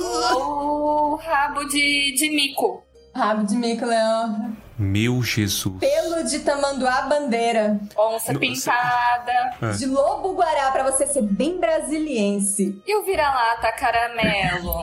Bem cerrada. É a varinha cinza feia. Não, e, e- e se. Vocês lembram o design da varinha das varinhas, né? Que ela, é- ela tem uns gominhos. Aham, ela tem umas bolinhas. Isso. E se esses gominhos fosse tipo pratinho de pandeiro, entendeu? Se fosse aquele negócio. Nossa, de- Entendeu? pô, que ia... muito bom, velho. Brincadeira Ah, tipo tem um meia-lua, hora, é. lá na hora. Ah! Nossa, vocês falam de vira-lata caramelo. Eu vi hoje um tweet muito engraçado do cara falando. É, eu amo a instituição brasileira de poodle encardido. Nossa, eu fui parar pra pensar, já vi muito poodle encardido. Poodle encardido.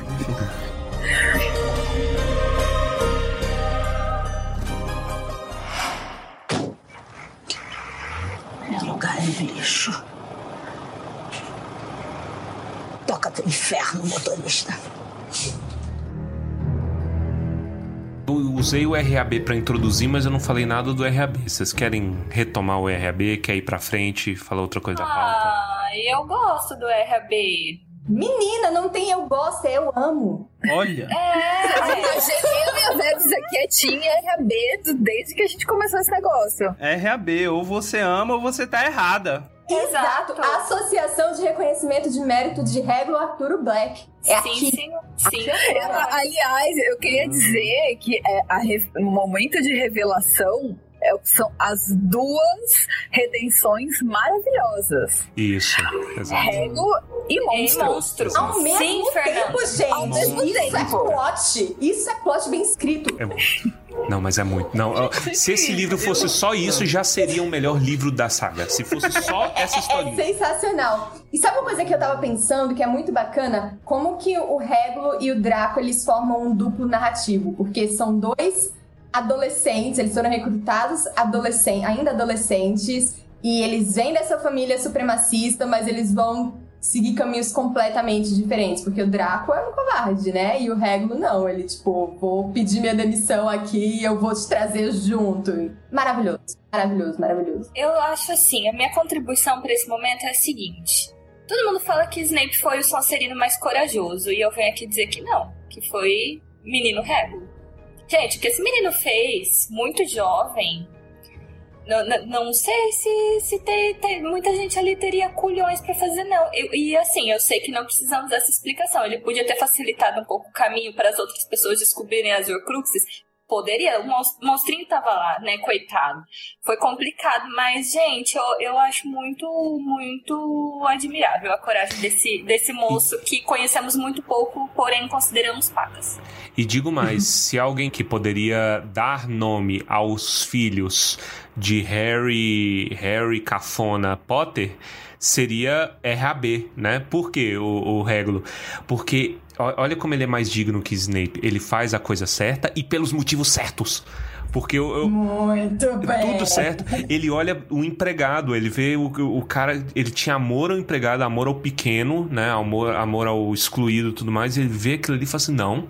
Brother, não, tá errado. Enquanto o outro, porra, o, o Snape vai roubar a carta da Lily na casa do, do, do, do, do, do Sirius. Eu não lembrava dessa cena. Gente, isso é muito coisa de stalker maluco. O Snape tá aí sendo abusivo com a aluna, porra, muito Eu tempo. fico revoltada. Mas essa carta, eu fico indignada com o conteúdo da carta. Porque a Lilian fala: ai, o, o Thiago está irritado de ficar dentro de casa. Meu filho, você tá dentro de casa pra proteger teu filho. E tu tá nervosinho porque não quer ficar dentro de casa. Thiago Thiago- Potter quebraria a quarentena. Quebraria. Digo apenas isso. Thiago Potter ia usar máscara debaixo Potter- do nariz. É, Aqui, é, ó. Sim. Ia tacar a máscara no queixo. No queixo. Verdade. E fazendo menção honrosa pro monstro, porque sei que minhas minhas amigas aqui também gostam de monstro. Gente, o que eu gosto mais aqui dessa história do monstro é porque assim, sabe, a gente tem toda uma outra visão da vida de um elfo. Já tínhamos tido um pequeno contato com isso com a historinha de Wink, lá no Cálice de Fogo, começa esse rolê da, da servidão deles, mas aqui a coisa ela ganha um- uma outra proporção, sabe? Que Hermione é o momento que quem ouvir isso eu acho que vai me mandar embora do fã clube, mas que Hermione com sua síndrome de White Savior. Salvadora Branca. Ela Ah. não, não, não tinha tido é, é, essa noção dessa complexidade do, do que é a, a servidão de um elfo. E olha o que, que esse coitado desse monstro teve que fazer, né? E, enfim, é- é- era isso, gente. É, tenho muito apreço por monstro e, e RAB. Monstro sempre foi o meu elfo favorito. Eu não sei se eu já falei isso, mas vocês gostam da tradução de monstro? Do nome? É creature, né? É creature pra mimetizar criatura em inglês? Aham. É. Acho que sim, né? É um trocadilho. Monstro só pra ser feio, mas zoado? Tem alguma É, conotação? tipo, uma criatura. Sei, sei. Não sei. Talvez chamar de criatura fosse pegar mal. Não, então, mas é que. Eu não sei, eu sempre, eu, eu sempre ouvi as pessoas falarem, tipo, assim, faz alguma coisa errada. Ô, criatura, faz o negócio certo. A, a gente tem essa expressão Uhum. de chamar os outros de Filhote criatura. de cruz que credo. Filhote Pronto. É. Ia ser maneiro, Cruz bicho. credo. Ia ser maneiro. Filhote, filhote cruz credo. ia ser muito bom. Aí o Harry invocando, né? Filhote cruz credo. Aí, aí, o Gilberto Barros ia enlouquecer. É verdade. Puta, ia ser livros! Muito bom. Não fale assim com ela, filhote cruz credo. Exato. A Bellatrix, cruz credo. Ia, ia ser toda a energia de bruxa do 71, velho. Sacanagem.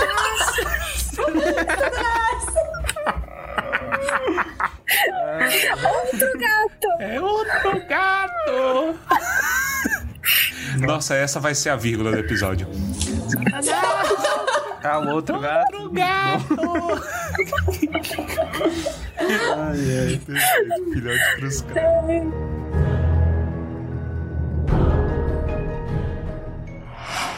Quem está aí? Outro gato!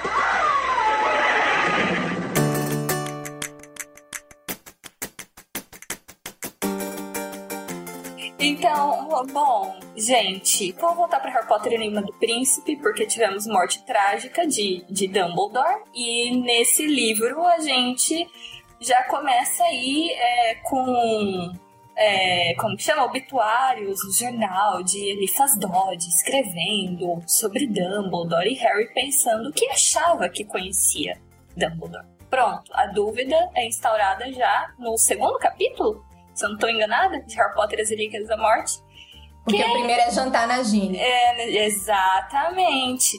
E aí temos essa dúvida, acompanhamos a dúvida de Harry ao longo de toda Harry Potter e as Relíquias da Morte. Quem que é alvo Dumbledore? Como que é essa vida permeada por segredos, Ah, mentiras, verdades ocultas? E aí? Se fosse no Brasil, acho que a manchete seria tipo Dumbledore, alvo de questionamentos.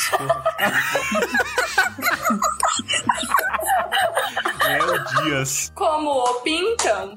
a capa da Veja com um alvo na frente. Gente, é le- le- legenda do programa da Márcia. É! Dumbledore em alvo. Porra, Nossa, bom. ela, é a, a Sônia Abrão ia ficar, tipo assim, uns 20 dias só falando. Nossa, essa é só a Nossa. falta dela. E tipo, quando foi o Michael Jackson, né? A última vez que eu acompanhei foi nessa época. É verdade, é verdade. Nossa, era insuportável. Gente, ia ter coisa no Fantástico. Rita Skeeter. Sônia Abrão do Mundo Bruxo. Michael Jackson, eu lembro que, tipo assim, só, só a galera falando que não tinha morrido, que tinha um espírito. Aí era o foco naquele corredor maldito lá no Neverland, e aí era uma sombra andando assim. Aí só assim, é ele, Você veja. não acha que ia ter um negócio desse também aqui do Dumbledore, não? Nossa, Com Dumbledore. certeza. Ai, Certeza. Com eu lembro que da certeza. Sônia Abrão, ela tinha uma imagem exclusiva do Michael Jackson vivo dentro de um helicóptero. E eu vejo É isso acontecendo com o Dumbledore. Que ele Rita Skeeter, da, da maca, né? Isso, Rita Skeeter, imagens exclusivas do Dumbledore no pós-vida, vivendo muito bem numa ilha deserta. A ilha de caras, né, Fê?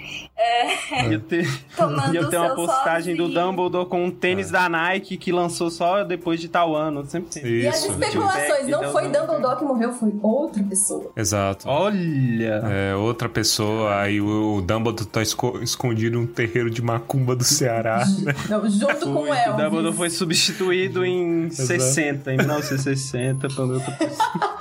Meu Deus, é, a gente já tem aí a vida e as mentiras, mas vamos, o que, que vocês querem falar do livro?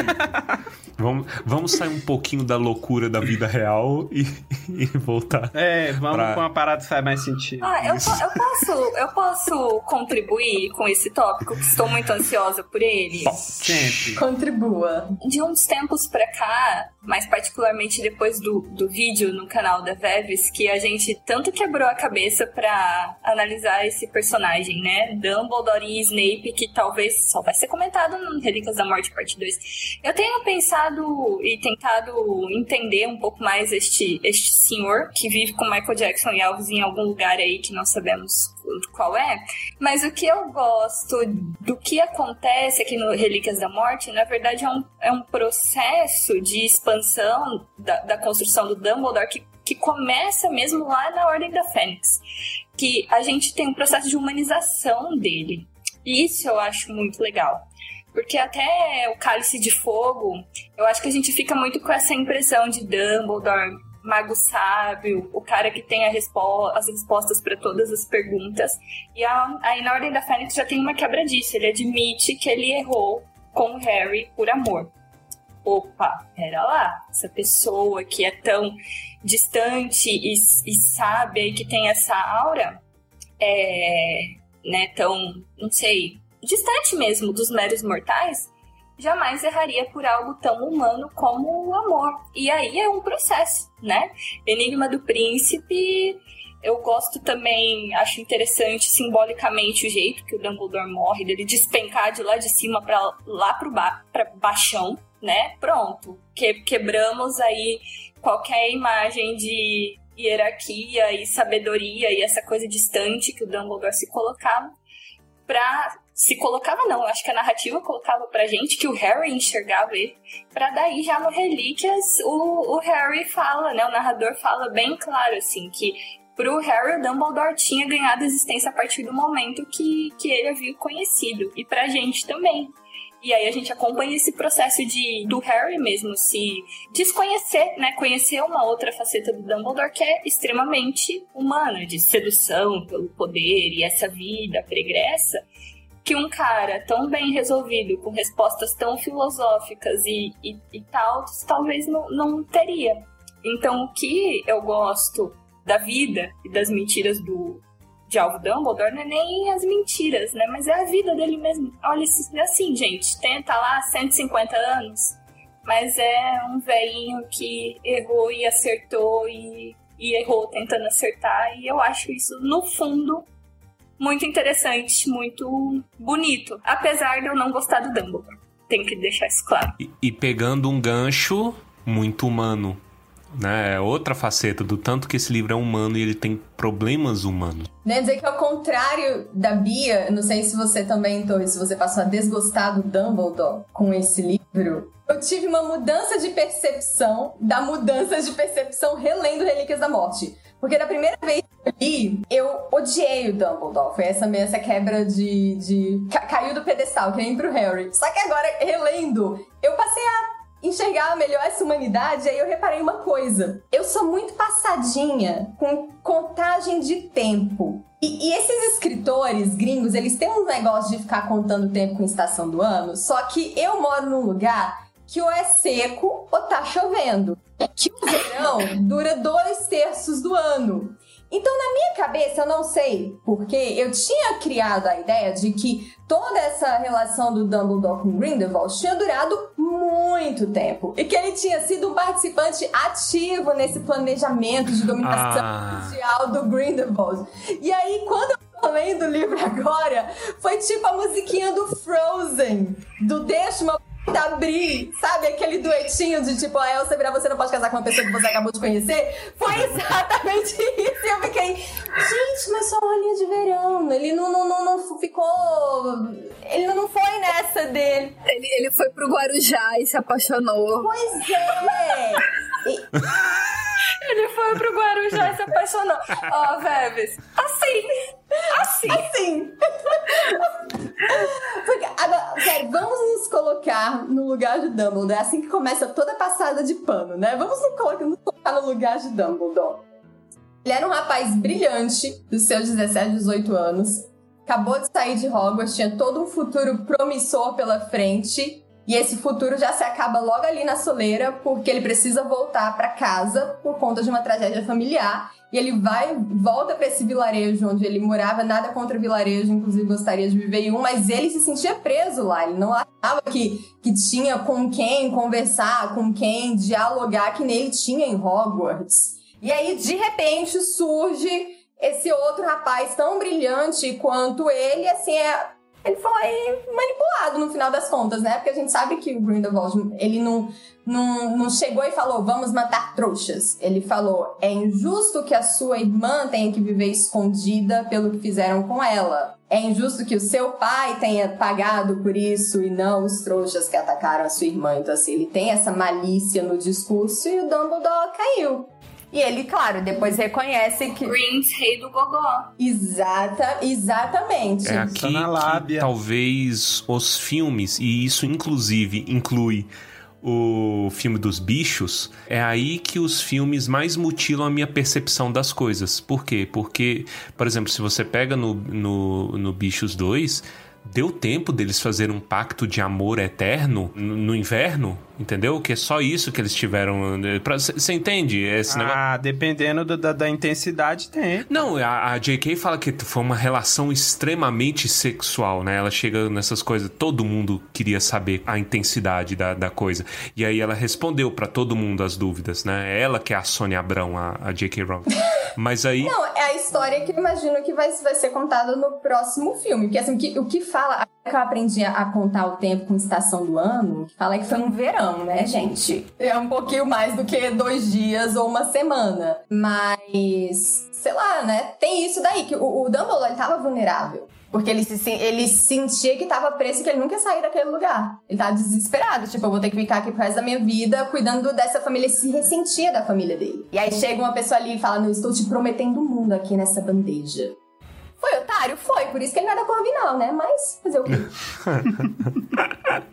Cara, assim, eu, mas eu gosto muito das cartinhas. Dá a entender que eles das cartinhas. Pô, é, Correio elegante. Não, mas é, é, olha, mas olha para você ver, porque não era só o fato deles estarem morando perto. Pen pals. Eles trocaram cartinhas. Né? Então, e aí? Essa faixa de tempo, eu acho que ela é muito confusa e, e eu acho que não propositalmente. Né? Você falando da troca de cartinhas me fez imaginar que o Dumbledore era só alguém emocionado no chat wall, sabe?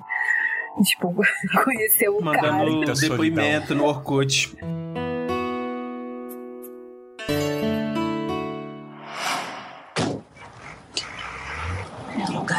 lixo. Toca teu inferno, motorista. Puxando um pouco aquilo que, que a Bia falou, é, é importante também essa desconstrução do Dumbledore, porque ele só teve presente diretamente com o Harry no livro anterior. Ele teve presente com o Harry meio assim à distância, um mentor, mas um mentor à distância. E se a gente pegar o mito do herói, aquela coisa toda, o, o mentor precisa morrer. Não só fisicamente, mas ele precisa se afastar para o herói crescer sozinho. Então, o, o Dumbledore precisava de, dessa queda moral para o Harry se afastar dele e crescer sozinho. Porque a, a, presença física só teve no livro anterior. Então a, a morte física dele não ia ser tão impactante. Ele precisava dessa dúvida para ele poder se distanciar. Eu acho que. Não sei se a Bia concorda comigo. Totalmente. Porque eu falei daquela coisa, né, da, da queda da, da torre de astronomia, que é uma queda literal, né, e, e física, mas é, nesse livro a gente tem a queda moral e, e ela é tão importante quanto, que é uma coisa que a Veves fala, que eu sei que ela fala muito nesse livro, não sei se ela vai comentar agora ou se vai comentar isso. na parte 2, que é a crise de fé, né, do Harry. Vai. Eu tô pronta pra isso! Como é que é isso? Então, eu acho que você até vai se identificar com isso, Torres. Eu vejo o Relíquias da Morte, um dos temas principais sendo uma crise de fé do Harry. E aí você pode expandir isso para, enfim, como você quiser interpretar. Porque ele tem uma crise que é ocasionada pela morte do Dumbledore. Ele fica completamente perdido. E aí ele fica naquela dúvida quando ele. que a, a, a missão do Dumbledore era o quê? caça esses Pokémon. Mas ele falou: não, eu quero caçar relíquias. E ele fica nessa tensão de eu vou atrás de um, eu vou atrás de outro. Dumbledore mandou fazer isso, mas eu tô com raiva do Dumbledore, então eu vou fazer o que eu quero. E aí, quando chega lá, é bem no, na- no finalzinho, né, do, do- do- da parte 1 aqui. Quando ele tá lá no Chalé das Conchas, ele tem aquela epifania, né? Depois de todo esse longo embate, ele fala: Não, eu vou largar as relíquias e eu vou atrás das Horcrux. Não sei o que que vai dar. Pode ser que eu morra no meio do processo 24 até morrer, né? Mas enfim, é, não sei o que que vai dar. Mas eu vou dar esse salto de fé e eu vou confiar de novo no Dumbledore. Eu acho isso tão bonito. E aí, por isso que eu vejo Relíquias como um momento de deserto na vida do, do Harry. Que ele tem por todo esse caminho árido de eu não sei o que eu tô fazendo. É ele sozinho debatendo com ele mesmo. Totalmente isolado. É o primeiro ano da universidade pública, né, gente? Você... Pois é. Exatamente. Exatamente. Você descobre que você não é ninguém, você é um miserável, você é um cretino, entendeu? Você não sabe de nada, você tá Ai, sozinho. meu Deus, e é isso. É, nossa, é perfeito. É, é uma coisa que você invocou, Veves, que é do chalé das, do chalé das contas. Conchas. Chalé das conchas. Conchas. Né? Isso, Agora chalé das conchas. Conchas. É, a virada de, de do Harry nesse capítulo é muito bom, que é tipo, ele puto, ele com dor, é, cê- você se, puta, é, é tanta emoção, velho, é muito massa esse negócio que o Dobby morre e aí ele, ele, ele meio que ele sente raiva do mundo bruxo, né, dessa relação, eu- é como eu interpretei pelo menos, né, tipo assim, não, eu vou dar um tratamento braçal, votando, chega de magia hoje, pelo menos, chega de- dessa porcaria, porque a dor que os caras causam e tudo mais nessa, nessa, nessa bobajada toda. E aí existe também a guinada, tipo assim, ok, agora eu tenho que escolher Horcrux ou Relíquias, Horcrux ou Relíquias, Horcrux ou Relíquias. E ele escolheu Horcrux, né, tipo, não, não, o que ele me passou foi isso. Chega de sonho infantil, véi, fibra moral. É muito Senhor, sensacional. Senhor Fibra Moral. Gente, vocês estão entendendo por que, que eu defendo tanto o menino Harry? É por isso, por essas e Ah. outras. Eu, eu sou apaixonada. De verdade. Ai, desculpa. Isso. Põe a urna eletrônica aqui. E, aham. E isso é até uma coisa da parte 2, mas o capítulo de King's Cross me acertou de um jeito muito diferente. Muito diferente, e melhor, inclusive. Né? Mu- Muito. Tipo, as pazes que ele faz com, com Dumbledore e a maneira como, como Dumbledore explica. Isso era para sua redenção. Eu não queria que você se tornasse eu né? É, Então, por isso que eu fui fé das unhas com você e eu escondi as coisas dele. E, e eu não, reparar, eu não reparei, ele explica a Hermione. Por que, que ele deu a, a chave pra Hermione? Por que, que o Beedle Bardo ele deu pra Hermione? Porque ele sabe que a Hermione é chata pra caralho. entendeu? Que a Hermione fica enchendo o saco dele. Não, Harry, você tem que ser pragmático. Você tem que sei o quê. E ele sabe. Ah, muito massa, mas aí é parte 2, né? Da mesma forma que ele sabia porque que que dar o desiluminador pro Rony. é eu outra- amo Exato. o Rony nesse livro, mas eu amo demais o Rony nesse livro.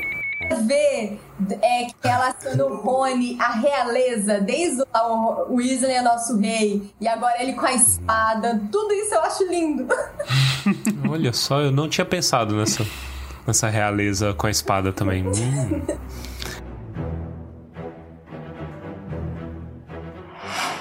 Quem está? Outro gato!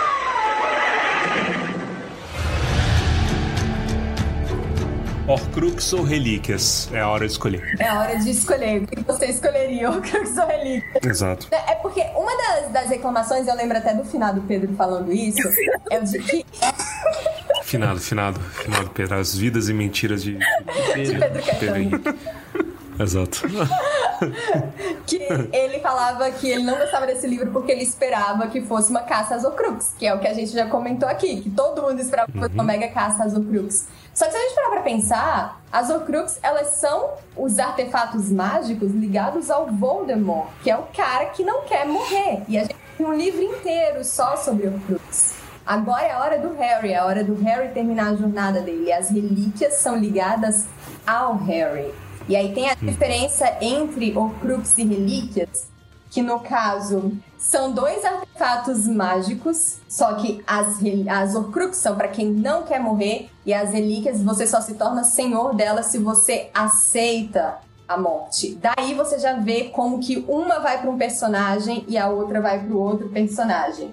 E, e é interessante ver que as, as Horcrux, elas têm um elemento profano nelas. Você precisa matar alguém pra formar as Horcrux. Eu vou jogar uma palavrinha pra você, Torres, que você vai pegar no ar e vai meditar por elas a noite inteira. As Horcrux são antissacramentais.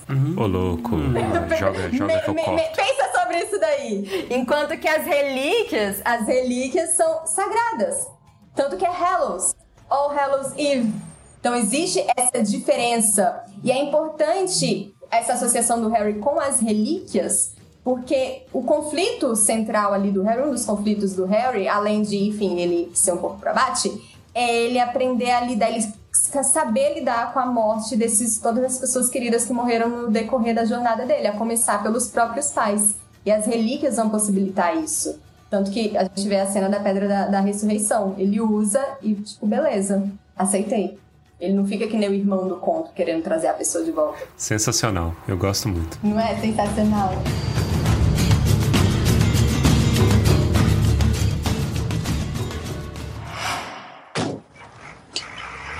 Meu lugar é lixo.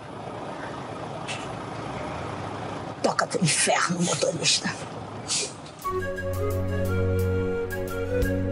Então agora a gente vai falar sobre o filme que eu acho que a gente já comentou um pouco sobre isso, mas é o primeiro filme que não aparece Hogwarts. Isso. Em nenhum momento. Sério? As pessoas já. Mensagem subliminar: saia da escola.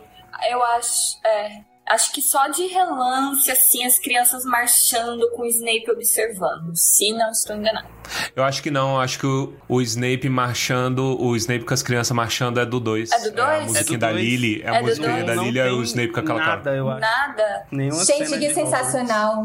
Você vai assistir o filme de novo agora só pra você ficar caçando Hogwarts. Eu vou fazer isso. Mas é isso, a gente vai falar do filme. Porra, eu lembro. o, o Torres, o melhor comentário do- sobre o filme pra mim vai ser sempre o do Torres. Puta filme escuro. Mas eu acho que esse filme. Puta tão filme escuro. Meu No Jesus. cinema, no cinema, eu lembro quando eu vi no cinema, eu não.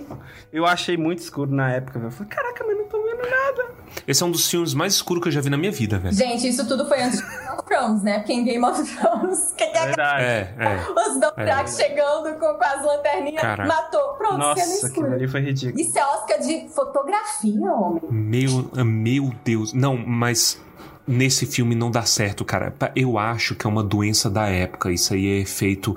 É geração crepúsculo. Eu, eu tô, né? Tipo. Mas é, ó, crepúsculo muito azul. Desde o Ordem da Fênix, as coisas já tá ficando mais feia, né? A Ordem da Fênix ainda tinha. Mas esse filme, eu, eu vou falar aqui a- o que eu não gosto. O que eu mais não gosto já pra poder depois falar das coisas que eu gosto. Mas esse filme é muito feio, velho. Feio, é muito você feio. acha? Eu acho a fotografia tão bonita. Eu acho também. Eu, também acho. acho bonitinho. Eu- mas eu acho ele muito escuro. É, é duas coisas que eu não gosto. Aumenta o brilho do seu computador, da sua televisão. É verdade. Verônica, eu chorei sangue. Eu tenho fotofobia. Eu chorei sangue pra, com, com a tela do computador. Mas a Fernanda quase que queimou os olhos também lendo o PDF É, lendo. de madrugada. Exato. Você pode Olha. superar isso daí também. Exato. Então é mal da história. A história requer o sacrifício de um olho. É, né? Então, lágrimas. Faz a história sentido. requer É, lágrimas. nesse caso, então, nada a reclamar. Pô, é, é, tipo, o que eu ia falar é disso e da câmera balangando. A GoPro. Porque a câmera. É, não, é efeito. Eu já reparei que é o David Yates. Cenas de ação, você não consegue ver que, que tá acontecendo. Tipo, é muito a câmera balançando. Aquela cena deles sendo perseguidos, Nossa, que lá não dá pra entender. Na, eu fico no- tonto. Eu Na fico lanchonete tontinho. lá na padaria? Não, na floresta. Não, Pelos sequestradores na floresta. Ah, na A floresta. na floresta. A da padaria É, a luta da nada. lanchonete, a luta da padaria não dá pra entender A luta nada, mas da essa padaria. do, do- A revolta da é padaria. essa. Padaria, não é? A longa guerra da padaria. Será que o Pedro se perdeu na guerra da padaria? Bom, o que desencadeou a guerra da padaria? O sonho acabou. Nossa.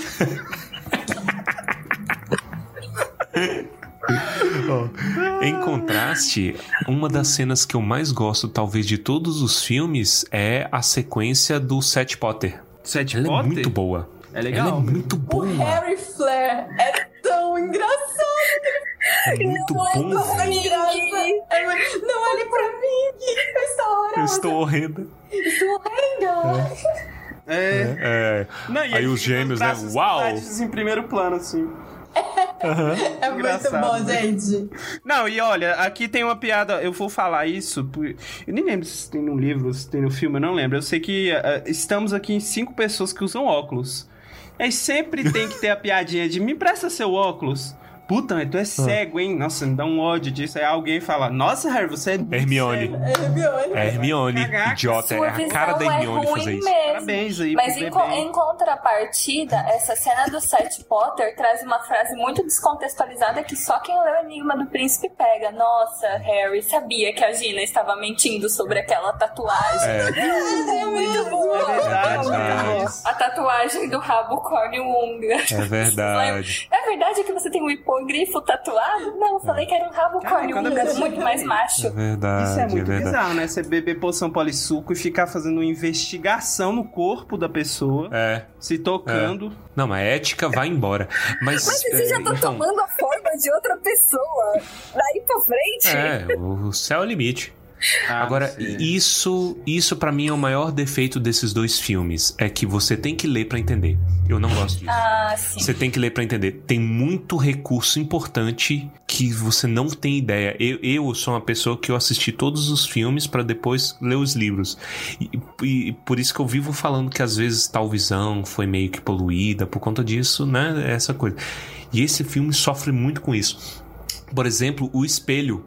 Eu não tinha a mínima Ah, noção do sim. que, que era bosta de olho no espelho. É verdade. Entendeu? Porque eles não falam, não falam nada no, no- no negócio. Aí olhando, tem né? essa tatuagem. É. Aí ele assume que você já leu. Isso Não, não, não, gosto. e não, não em tem a de cena do, dele recebendo o espelho de presente. Quando ele deveria receber, né? Nada. É verdade, Exato. não tem isso. Ah, Não, não e é tem. o único filme que não foi roteirizado pelo Cloves. Eu acho que ele sequer Não. ter assistido Ordem da Fênix só de ranço. Porque o Harry recebe Ah, o peraí. espelho no Ordem da Fênix. E o Cloves não roteirizou o Ordem da Fênix. Ah. Foi outra pessoa, tanto que eu gosto do roteiro do Ordem. E é o único em que os casaizinhos estão, estão ok. Inclusive, essa é a minha reclamação com esse filme. O Clovis é o pior tipo de shipper que existe. Nossa. Porque ele não aceita derrota. Esse homem botou na cabeça de que a Hermione, que é a protagonista da história, né, na cabeça É, dele, imbecil. ela tinha que terminar com o, o menino do título, né? Porque o Harry, ele só é um menino do título. Exato. Então a Hermione tinha que terminar com esse tal de Harry. E aí, é, tinha que, gente, já tava lá tudo pronto pra Hermione ficar com o Rony, né? Mas vamos ter uma dancinha aqui, vamos andar de Ah. mãos dadas. E tem essas cenas no livro, só que como no livro não tem a dancinha, né? Mas assim, ele tá bem próximo da Hermione. Só que como eles sempre foram amigos do livro, a gente interpreta como amizade, mas no filme você fica com aquele, hum, será que vai? Será que não vai? Eu não aguento. Ah, eu não sei se eu sempre fui uma leitora muito consciente, sabia dessa amizade. Eu acho a cena da dancinha muito fofa, lendo pelo lado da amizade. E adoro, e adoro a musiquinha que toca de fundo, acho muito bonita. Eu concordo contigo. Olhando pelo lado da amizade, eu acho lindo. Só que o Chloe estava tentando jogar ali a última, última fagulha do chip dele. Ele que fundou aquele site, eu não sei se vocês se lembram desse site, mas na minha época de adolescente tinha um site chamado Harry Loves Hermione. Ah. Não. Ponto net. Eu era do site. Não, eu era da comunidade inimiga do Orkut, que era o Alguém Avisa o Warner. Alguém avisa o Warner, nossa. em relação ao quê? Em relação aos Em dois? relação aos dois. E aí a foto era tipo os dois assim, com a cara de "Não, a gente não deveria estar junto. Aham. Inclusive, gente, ó, ó, de- parênteses, mas eu tenho que contar pra vocês. Nessa, nessa comunidade tinha um tópico que era assim, indique fanfics zoadas. Foi aí que eu passei a ler fanfic zoada. E tinha uma que chamava Fogueira das Paixões. Fernanda, você lembra dessa? Jesus. Você lembra? Nossa, essa é a música do Jorge Matheus, velho. Música do George Matheus. Adoro essas referências. Eu tô, eu tô com medo. Sempre que é uma coisa que a entidade Fernanda Veves lembra, eu, eu fico, eu fico é. com medo. É, eu- eu fico muito. Eu tenho medo desse negócio. A história vai me ajudando aí, Fê. Se passava, acho que não era no sexto ano. E aí tem um bando de personagem que não existe no livro. E a Hermione e a Gina Tá faziam parte dessa comunidade que era o. Clube das Encalhadas. Isto. A cara da Bia tá muito boa. E aí. E aí elas decidiam que não queriam mais essa vida, então elas queriam arranjar uns namoradinhos. E aí elas fazem, em vez de usar a poção do amor, que é o que estava estabelecido no livro, elas decidem fazer um ritual, que é a tal da fogueira das paixões, em que cada uma tinha que escrever o nome do, do mozão lá, do crush, no papel e jogar na tal da fogueira das Que que é isso, velho? Como assim, bicho? Aí tinha. Eu- nossa, eu não quero mais ler esse. Dá ideia errada pra meninas em festa junina. E meninos também, tudo bom. Aí vinha, a, aí vinha a treta, porque tinha a menina lá que era a personagem original, que ela era apaixonada por não sei quem, que eu não lembro, ela troca o papelzinho. E aí eu acho que o Draco começa a correr atrás da Hermione, porque ela gostava do Rony, então ela trocou o papelzinho e aí a Hermione jogou o nome do Draco. Eu acho que era isso. Essa era uma das tretas. Até o Colin tava no meio. Gente, o Colin é uma criança, mas ele tava no meio. Era muito ruim. Mas era muito bom por ser muito ruim. Caraca. Olha, eu, eu não. Eu, assim, eu não sei se foi um livramento divino, mas isso eu não acompanhei. Eu acompanhei muita coisa ruim, mas fanfic não fez parte do meu arsenal de referência, gente. É, também As não meninas, só, as meninas só viam fan- fanfic. As meninas só viam fanfic. É impressionante, elas não leram o livro, tudo elas faziam. Vocês escreviam fanfics pra essa, pra essa, pra essa comunidade? Não, eu não escrevi, eu nunca escrevi eu nunca fanfic. escrevi, eu só julguei sempre. Eu julguei bastante. Não, e, e o, o autor, que era um rapaz que escrevia, e ele virou celebridade. Virou celebridade. Gente, ele virou celebridade na, na, na, na Ah, comunidade. ele, ele tava na comunidade. Ele tava na ah, todo comunidade, ele- escrevia Gente! tava na comunidade. É, não era uma comunidade de fanfic, mas tinha esse tópico específico só pra recomendar. Ah, entendi, entendi. E ele tava lá e, gente, saiu um novo capítulo da minha fanfic ruim. Meu Deus. Nossa, Se vocês jogarem aí, Fogueira das Paixões, vocês vão encontrar. Sabe o que é pior? Esse Que cara isso? deve ter pegado um pessoal com essas fanfic aí, só, só pensando assim. extorsão, né? Do, do, do, É. do, do pessoal da Coloque seu nome na fogueira. Coloca o nome da fogueira. Esse foi o meu parênteses, isso. que eu nem lembro porque que a gente falou disso. Ah, porque o Clovis é um Ah. shipper que não desiste. É, shipper. E se tivessem contratado esse rapaz aí? Pois não é? Teria sido mais bem escrito. É, já que é pra ferrar com tudo, gente, uai, tá, tá, tá na merda. Mas, ó, falando sobre o filme, o filme começa com a Hermione, né? A primeira cena é a Hermione fazendo feitiço nos Isso. pais dela pra esquecer. E aí eu A sempre... Kathleen Stark. esse- Kathleen Stark, é verdade. É a Kathleen Stark, a mãe da Hermione. E essa... Na verdade, isso, tem, é, isso sempre me confundiu muito. Assim, eu sempre fico muito reflexivo com ela fazer os pais esquecerem ela. Mas aí tem a cena no filme que há as fotografias em cima do, do- de algum móvel vão sumindo, né? A Hermione vai sumindo das fotografias. Aí tem umas fotos que ela tá no meio dos dois, tem uma foto que ela tá com a mãe, tem uma foto que ela tá num sofá. E aí ela some da foto, né? E eu só imagino os pais dela depois, assim, correndo olhar o, o, o, o hack, assim. Aham. fala, Gente, por que tem uma foto num sofá em cima do hack? Imagens amaldiçoadas. O filme que queríamos ver, né? As pessoas... É. Porra, ia ser muito bom, velho. Pós-créditos, né? Aí tá eles na Austrália, falando assim, amor, até hoje não entendi porque que tinha uma, uma porra de um Por que, que a, sofá. gente, a gente gostava tanto daquele sofá? Né?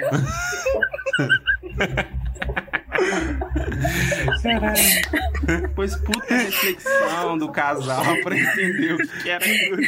É. Você, E você lembra? Eu não lembro. Que que eu- Antes de tudo, ela tivesse colocado numa direção em que eles passassem anos pensando que era um espelho. Puta, que molecagem. Pronto. É a cara dela fazer isso. É a cara dela. Selo Hermione de magia. Exato. É bem a cara dela. Mas ela fez. Ela teve, ela- eu não lembro. Ela fez todo mundo esquecer ela. né? Não, só, Só os pais? Só, só o pai e a mãe. Mas e Só os vizinhos? É porque ela- ela não tem Os vizinhos amigos. devem que julgavam muito, né? Não, mas os vizinhos. Pô, esse casal tem uma filha, né? Do Ah, filha mas não era um povo, não era um povo Mas fuxiqueiro. é A gente porque não tem notícia disso. Eles se mudam. na Austrália. Isso. Aí eles estão no avião de Isso. Ah, é verdade, né? E é outra história. É. Ela não faz ele só esquecer, ela bota- implanta a memória e fala assim, ó, vocês queriam, querem muito se mudar pra Austrália, tem, Tem muito isso, tempo. né? Então aí, aí eles vão Desejo pessoal de mudar. Complicado. Gente, aquela mulher que faz a Kathleen Stark não tem sorte, né, com o filho? É verdade, não tem sorte com o filho.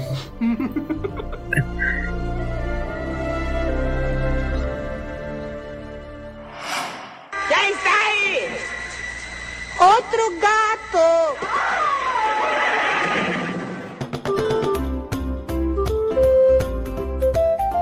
Vamos, vamos falar mais coisa do, do- do- do- dos filmes. Não, eu acho que esse filme tem um ponto muito alto que já foi mencionado, que é a animação do, do Conto das Relíquias, Hum. que é lindíssima. Melhor coisa. É, vou evocar aqui o nome de meu amigo, parceiro de clube do livro, Bruno Tavares, que ele, ele cita todas as referências dessa animação que eu devia ter anotado para trazer aqui para vocês.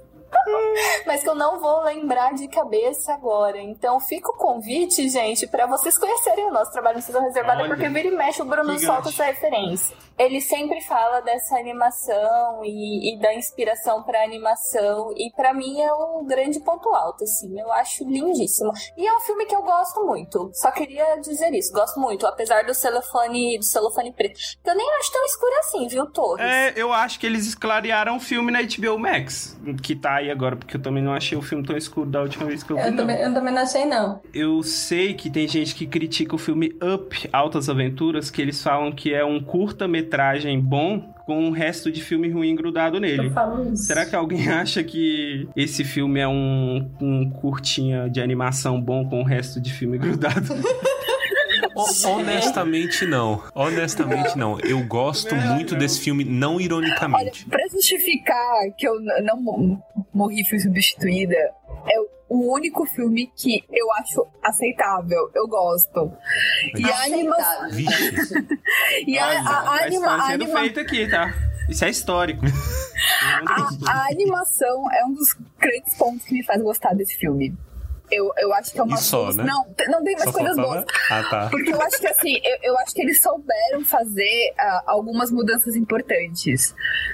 Por exemplo, Isso. o casamento. O casamento toma bastante tempo do livro. Ele não deixa de constar, mas ele tá reduzido no, no que precisa. Isso. Então, eu, eu acho que eles souberam fazer escolhas inteligentes. Você ter flashes do, do- da casa dos Malfoy na, na- naquela zona.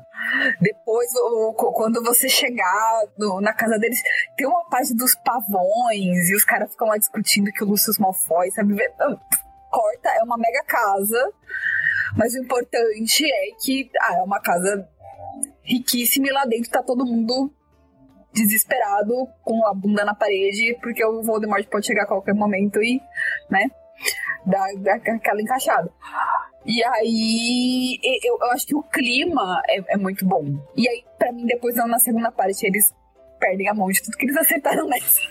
Deixa eu pegar, deixa da Fernanda do negócio de clima, porque é o que eu mais gosto nesse filme. Eu acho que esse filme consegue representar muito bem o que é um lugar que tá começando a viver um estado de exceção. De repente, tem guardas em tudo quanto é canto, tem guarda dentro do, do, do, do trenzinho pra Hogwarts, aí tem, tem guarda dentro do, do ministério, e as pessoas acordam e descobrem que não tem mais direitos por tudo do guarda-chuva da lei, né? Porque esse é o importante. Em teoria, não tem nada fora da lei acontecendo ali, tudo com respaldo da lei. E eu acho isso tão interessante, a forma com que eles fazem. Eu fico pensando também em ver o filme focando na Hermione, porque o Harry, ele é o indesejável número um, todo mundo vai ir atrás dele de qualquer forma.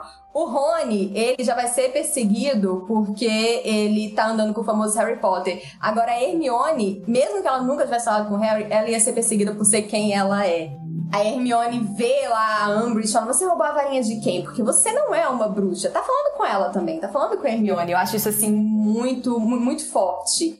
Marcou bastante quando, quando assisti, tanto da primeira vez, quanto agora assistindo da, da segunda, porque eu só vi esse filme duas vezes na minha vida. E isso do, do clima, eu não sei se a Varys também sente isso, ou aquela coisa deles ficarem mudando toda hora de lugar, era uma coisa que, se é transportado pra tela, podia ficar uma coisa muito chata. Mas eu acho que eles fazem de um jeito que cada mudança de lugar, a tensão aumenta junto com a mudança de lugar.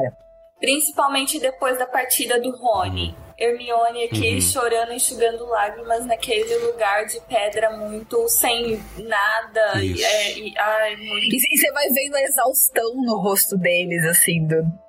A gente tá perdido. A maquiagem é excelente. Repara o estado deles no começo do filme e repara neles no esta- o estado no final do filme. É excelente, o tanto que eles estão acabados. Ah, gente, não muito diferente do brasileiro médio em 2021, nessa altura É, isso que eu da pensando pandemia. também. Porque eu tô aqui olhando nas minhas olheiras enquanto a gente conversa, tá ali, ó, com a Hermione. O brasileiro todo dia. Eu vou aproveitar e vou me comprometer, já que eu e a Beth nos comprometemos ainda. né? É, não, eu já me comprometi muito, né? Eu já tô sendo caçada por assassinato. Mas eu gosto muito da cena de tortura da Hermione. Eu acho que o jeito que ela é feita. Nossa senhora. Eu acho que ela é feita de um jeito que assim você não vê nada. Mas ela é absurdamente angustiante. Gente, aquele grito que ela dá, menina, Sim. De parte a alma. Olha só as minhas referências. Verônica. Ei, Verônica. Você sabe uma coisa que minha mente idiota nunca conseguiu dissociar? Eu sempre tive a impressão de que a, a Bellatrix ela mordeu a frase, mud- a palavra mudblood. Ela fez com dente, ela comeu em forma assim. Porque é muito esquisito. Porque, presta atenção, repara no filme. Parece que ela tá fazendo. "Vá, Me conta onde é que você achou a espada, não sei o quê. Aí ela, ela vai e ela morde o braço. Ela mostra ela mordendo. Aliás, ela se curva e ela fica com o rosto bem em cima da, do braço dela e, e tampa, né? Aí depois, depois aparece o Mudblood, né? É, tudo de sangue. E eu interpretava que ela mordeu certinho. ela é um a artista. Você assistiu Crepúsculo Exato. O que que ela tá fazendo? Você assistiu Crepúsculo antes? Porque eu lembrei daquela cena final do Crepúsculo do vampiro mordendo o Meu braço da Bela. Jesus, eu não tinha assistido na, na, Eu na época, não, não tinha assistido. Porra, mas nem com Eu vi recente. vampiro ela teria precisão pra. Que? Gente, Bellatrix, eu não duvido nada vindo dela. Não, é, é- Vamos o, dar o o crédito, dente né? dela é laser, cauterizante, né? É? Nossa, é perfeito ali. Depois de não sei quantos anos em Azkaban, realmente vai ser um laser Exato, cauterizante cada um o com seus dente dela. é?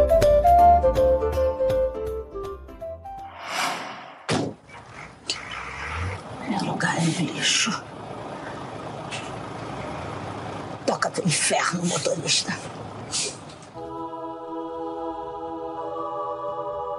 Ó, vamos colocar coisas bacanas do, do, do filme que eu tava pensando em uma. Por exemplo, eu gosto de uma mudança muito específica, que é, é o Harry ter o sensor de Hor- Horcrux. Eu gosto. É o sentido aranha dele, né? Ele tem um sentido aranha pra Horcrux. Eu acho. é- é- é- ele sempre entra na tensão. Sempre que você começa a ouvir aquele zumbidinho infernal, você fica tenso. Puta, eu, eu ficava muito tenso, bicho. E principalmente o poder da Umbridge, velho.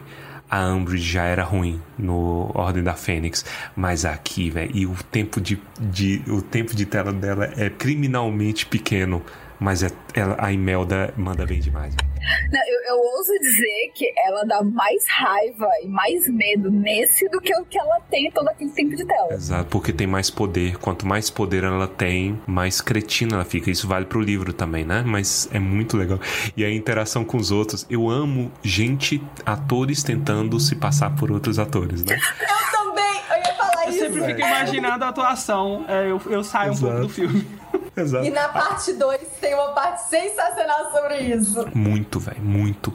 Aí o, o Rancor, né? Que é quem o Harry transforma, ele andando que nem trouxa. O, o cara que faz o Rony é perfeito. Um bigodão. É Ele faz o perfeito. Certinho. Perfeito. E a boca? Nossa, é muito bom. Faz a boca. É muito. a- Aí a Hermione, a Hermione des- desesperada. A imagem que eu tenho da mulher que a, que a Hermione transforma é uma mulher desesperada. Eu tenho a impressão de que eu já vi essa mulher sendo paciente em House ou Grey's Anatomy em algum momento. Será que em Grace, hein? Não Talvez. Não sei. Talvez. Em Re- Reino Sim. Unido tem só três atores. Três. Eles, eles fazem rodízio. Fazem Verdade, rodízio. Sempre tem, sempre tem. Inclusive, o cara, Cara. que faz o Rufus Scringor, eu nunca sei falar o nome dele, é o cara que faz o David Jones no Piratas do Caribe. Sim, Sério? sim. Eu amo esse Massa. ator. Não, Your ele, ele fala, ele tem um chique de ficar levantando a sobrancelha. aham. Eu acho genial. É, remains. Strong. É strong. Nossa, é muito, Muito esse bom. discurso é muito bom, porque ele vai. 12 horas Ele depois vai- ele morre. É, Você já viu aquele filme Uma Questão de Tempo? já.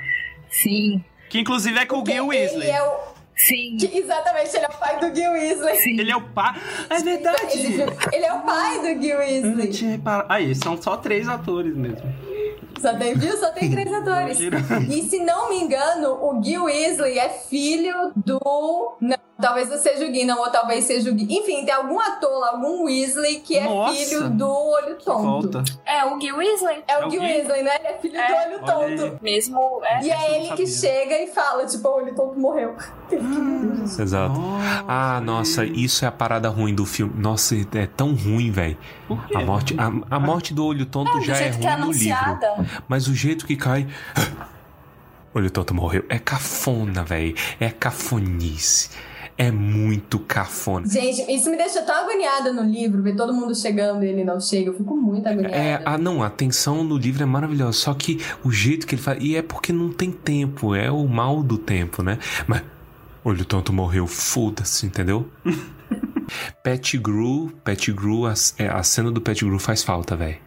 Faz muita Faz muita falta, porque a Faz, simbologia dela é maravilhosa. Nossa, no livro é excelente. Gente, é sensacional. Mas a Warner traficante não teve coragem. Não tem, não tem Ó, coragem. vou, vou invocar o nome do Bruno aqui de novo, porque ele sempre, ele sempre menciona um negócio a respeito disso da, da fala dos personagens. Parece que pra esse último filme. Agora eu lembro se foi a parte 1 ou a parte 2, em entrevista de Comic Con foi todo o elenco da entrevista e tal. E aí é, perguntaram pra todo o elenco qual que era a frase preferida que eles falavam no filme em questão. E aí a atriz que interpreta Tonks, ela praticamente tinha uma fala pedindo, tipo, socorro. Só. Fim. E ficou uma torta de climão, porque assim como ela, vários outros personagens só tinha uma ou duas Caraca, falas. mas quem que foi que fez essa pergunta, pelo amor de Deus? Ou sabia O carinha lá. e queria criar polêmica, né? O que mostra com muita clareza que a Warner é inimiga do entretenimento. Pra botar na conta da Warner mais uma reclamação minha, foi graças a eles que veio essa ideia idiota de pegar o, o último filme de qualquer saga e dividir em duas partes. Você sai dividindo tudo em milhões de partes. Ainda bem que o Hobbit deu ruim e eles pararam com isso. Ah, mas foi, foi pior, né? Porque em vez de duas, eles dividiram em três, né? Entretanto, apesar dos pesares, eu nunca gostei muito de- desse negócio. Harry Potter é o único nessa modinha que fez direito. Que se beneficiou com isso daí, sabe? Essa divisão. Eu acho que agregou, né? Apesar de, obviamente, isso é caça-níquel. É a Warner traficante, entendeu? A, a escolha de cortar justamente na morte do Dobby é muito. congelou, né? Final de Avenida Brasil. Congelou ali no, no Dobby Uhum. morrendo. Aguardem o próximo Aí o capítulo. próximo filme começa com oi, oi, oi, né? Exatamente. É, e é justamente a guinada. É aí que o livro pega a quinta marcha e não para mais, né? E é o- a divisão que eles fizeram no filme. Tanto que o último filme é basicamente, sei lá, duas horas, eu não sei quanto filme, uma hora e meia, de ação. De, de porrada, né? Porque é o que. É a conclusão. Eu gosto, mas. Eu, eu só queria acrescentar que, Bia, agora a Belatriz é a Carminha na minha cabeça. Elas só acabaram de Olha. virar a mesma pessoa. Puta, purinha, mano. É que ela fala, toca pro inferno, motorista. A cara da Beatriz falar isso, gente. gente, e assim, enquanto eu tava. Isso também é off-topic, mas enquanto eu tava relendo, e relendo principalmente o capítulo do RAB, que, que eles pedem pro monstro ir atrás do mundungo, eu não sei se vocês vão ter essa referência. Fernanda, talvez. Senhora do Destino. Vocês lembram do Giovanni Prota, que era bicheiro? Pra mim, o tempo ruge, a Sapucaí é grande. Vocês lembram disso? Sim! Pra mim, o Mundungo é o Giovanni Prota. Caralho, Ele é o bicheiro. Ele é bicheiro, entendeu? Ele faz jogo do bicho. Ele, ele construiu todo o império em cima do jogo do bicho. Ah, ele é o. O Giovanni É o Prota, o José Wilker. fenomenal. É, É, eu acho isso fenomenal. Isso mesmo, Nossa isso. senhora, não tenho certeza. Pra mim é um mundungo, assim, sabe? É- Se a Bellatrix é a Carminha, o mundungo é o Tempo Ruge, a Sapucaí é grande, e é isso, gente. Mas por que, que te- isso é off-topic? Tem que ser topic. Eu acho que isso tinha que Eu ser eu acho. Isso não, isso não é subtexto, isso é texto. pra mim, isso é agora. Você tá vendo que a, a- a nossa barra de critério é bem baixa, Bia. É porque eu acho que a Exato. Bia tá querendo se preservar, porque ela não participou dos dos programas que a gente tudo se Exato. entregou. Bia, o negócio aqui. É, é chaf, Gente, chafuda. é que, é que se deixar essas referências de novela, e no próximo episódio eu tô trazendo Rei do Gado, tipo Eu trouxe Maria do. Bairro. Todo, todo programa eu também trago referência a sertanejo também. Tem que me Que segurar. isso? Obrigada. Os de Senhor dos obrigada, Anéis, a gente destruiu o lore todinho do Senhor dos Foi. Anéis. Nós destruímos com prazer, não me arrependo de nada. Rei do gado é. tá, tá no sangue do. Ah, obrigada, gente.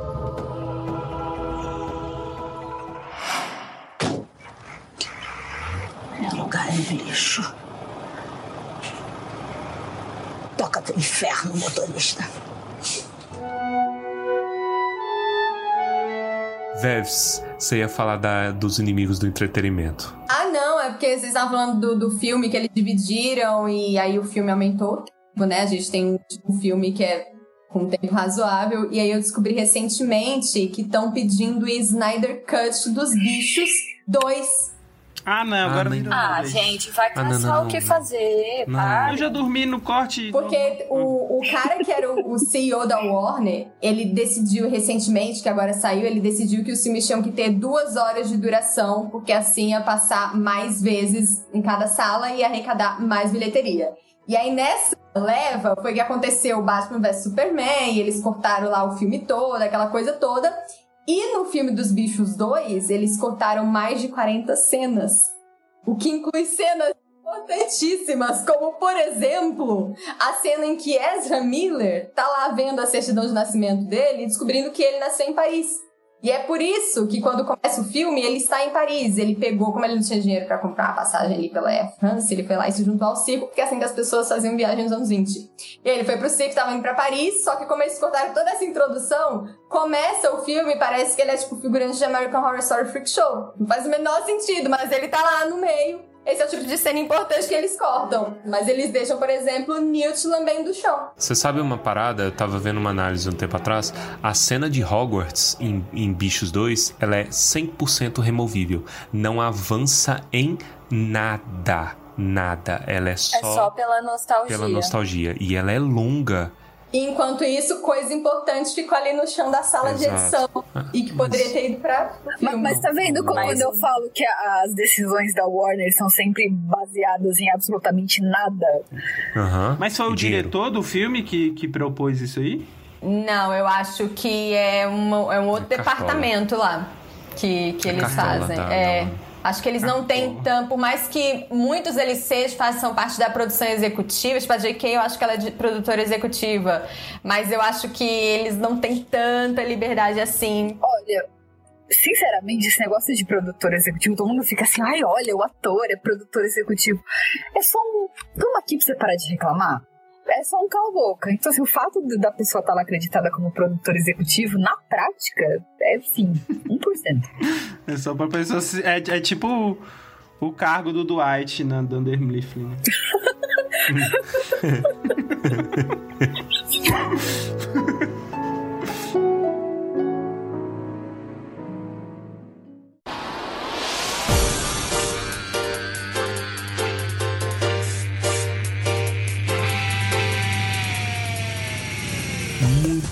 galera. Chegamos ao final de mais um Snyder Cut de Harry Potter. A gente tá ficando viciado nisso.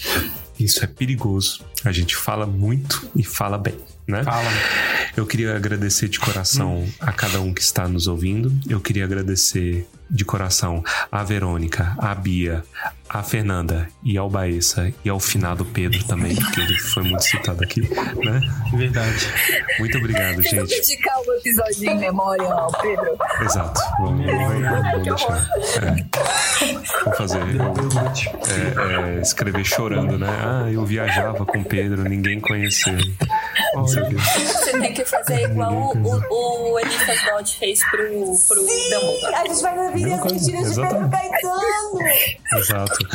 Nossa, essa, essa vai Na ser. época que você, você e Pedro iam viajar, fazer uma, uma turnê pela Europa. É. E isso foi interrompido Exato. pelo adoecimento da irmã de Pedro. E assim a gente conclui que o Pedro é quem? O Dumbledore. Pedro, Dumbledore, você tava tentando lembrar. Oh, e, o, e o Pedro, o Pedro tem um irmão que é a cópia dele, igual o Aberford é, é parecido com, com O Dumbledore. irmão dele é barman. Hum, pode ser, ele é jogador de futebol. É, jo- jogador pode de ser futebol. barman. Pode ser também. né? É, tá É, é a cópia do Pedro. É muito igual. Então pronto, a gente descobriu aqui que Pedro é o nosso alvo. É, alvo, é o nosso alvo hoje. Então é isso, galera. Queria agradecer de coração, né? Para os ouvintes, tanto os novos quanto os antigos, a gente convida vocês a compartilharem com os amigos, né? Espalha pra família. Essa é uma série muito boa, já tem um ano que a gente tá fazendo esse negócio e é feito com muito amor, muito esmero. É. Não acaba aqui, né? Parte 1, porque nós somos mercenários, mercenários de vento, né? Porque a gente não é pago pra, pra, pra ficar esse tempo, é tudo por, por amor à risada, né? E pelas sonrisas e pelas rugas de riso. A única eletrônica tá alucinada aí atrás, hein? Siga-nos nas nossas redes sociais também. Meninas, vocês querem deixar um recado? Querem fazer um jabazinho? Esse é o momento. Pessoal, gostaria de convidá-los para conhecerem nosso, o meu Clube do Livro, junto com o Bruno Tavares, Sessão Reservada. Já faz um ano que o Clube do Livro tá aí rodando, né, pela internet. A gente já fez a leitura de Harry Potter de setembro a março, setembro de 2020 a março desse ano. E agora, em agosto, nós começamos a ler a obra de Tolkiencito, então estamos aí é, desde agosto lendo Hobbit, passando pela Sociedade do Anel e vamos chegar até o Silmarillion e essas pessoas queridas que aqui estão neste episódio e Pedro, que também não está, mas está, fazem parte das Está espírito. está espírito com a gente. Também está todo mês lá com a gente acompanhando e fazendo parte das reuniões. Então, enfim, conheçam o Sessão Reservada, dá para acessar através dos nossos Instagrams todos, meu e do Bruno. O meu Instagram é o arroba Bia Lendo Harry, então todas as informações sobre Sessão Reservada estão no Instagram. Perfeito. E vamos agora então, galera, para os comentários cretinos extremamente sucintos no episódio nada sucinto sobre Harry Potter e as Relíquias da Morte, parte 1. Né? E bom, eu hoje eu vou começar. Eu queria só falar aqui que eu estou em conflito porque eu tinha por mim que o Dumbledore era o Zé Bonitinho, né? Pela, pela maneira toda pomposa de falar que as pessoas adoram, né? E, e tudo mais, o perigote das baladas. Mas agora, pra mim, é, é canon que o Pedro é, é o Dumbledore. Né? É o. Pedro que é o Dumbledore. É 100%. Então, Mas as aí você vidas- pode fazer um, um A com A, um A mais A aí, que o Pedro é o Zé Bonitinho também. Eles são todos a mesma Então pode pessoa. ser. Que o Pedro é o Zé Bonitinho. Eu acho válido. Então é, então é isso. E essa aqui é a minha contribuição. Então, então para trazer um pouquinho de esperança para esse programa, vamos lá. Bia,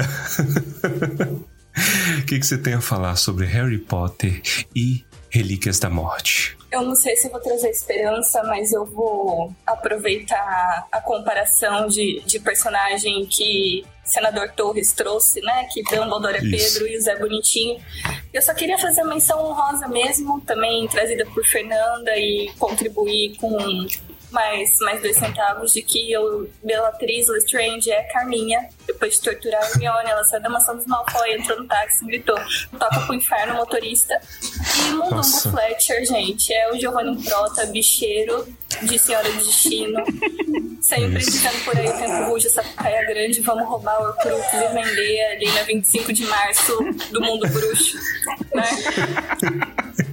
Pra pessoas, Ninguém, pra pessoas tipo Dolores Umbridge. E, e é isso. ninguém saiu em column dessa, desse, desse episódio. Nenhum personagem. Gente, Umbridge tem cara de quem compra coisa da 25 de março e diz que é de marca. E não é. Olha. Tá vendo? E fala, e fala que é, é de família, né? Vamos lá. Fala que é de família. Ilumine-nos com o- um comentário cretino. Fernanda. Olha, eu, eu falei que o filme era aceitável. Fal- Falei bem do filme. E disse que terminou de um jeito bizarro. Então eu acho que pra eu elevar de aceitável pra realmente ser um bom filme, na minha cabeça tinha que acabar igual o Monty Python, sabe? Cancela todo mundo, entra a polícia e corta. Entra a polícia. E corta, tipo, chega, chega, chega, tampa a câmera. e encerra o filme. Ia ser legal. Isso resolveria todo problema. Vamos então pro comentário de Verônica. Eu vou pegar a deixa da senadora Fernanda falando da falta de policiamento desse ambiente e voltar pro nosso tema recorrente que é falar mal de Hogwarts. Eu não sei se vocês reparam, mas o Grindelwald conseguiu ser expulso da escola em magia das trevas. Enquanto Aham. isso, Hogwarts não só não expulsa o especialista deles, como ainda dá um prêmio de serviços prestados à escola. Polícia neles. Polícia neles. Olha. Vamos agora então com Baessa. Qual que é a sua contribuição? Minha contribuição é muito nada a ver. Eu só sei que o Snape, eu lembrei do, eu lembrei do patrono do Snape, né? Eu lembrei que o patrono do Snape é uma corça, né? Que na verdade mudou depois que a Lilian morreu, né? Inclusive uma curiosidade aí que seu patrono pode mudar por amor. Isso é bonito. É, mas eu só lembro de uma música que eu lembro do Padre Marcelo Rossi cantando, que é aquela música assim como uma corça suspira Nossa Senhora. pelas águas. E aí o, o refrão que todo mundo lembra é Ó, enche-me espírito. Ó, enche-me espírito. Ó, enche-me espírito de Deus. E é só isso. Minha contribuição é completamente inútil, mas eu só gostaria de trazer. Eu gostaria de trazer referente para Marcelo Oscar. Era ótimo em guiar a plateia. É, né? Ele tá vivendo. Que sempre fala a letra antes das pessoas cantarem. Então ele, ó, enche-me espírito. Ó, enche-me. Enche-me espírito. Enche-me espírito. E é isso. Inclusive, Corsa, só uma dica pra vocês: se escreve com C cedilha, tá? Corsa com esse, eu acho que é o carro da Chevrolet. O que também me fez imaginar o patrão do Snape como um Corsa. Eu achava, pô, genial também.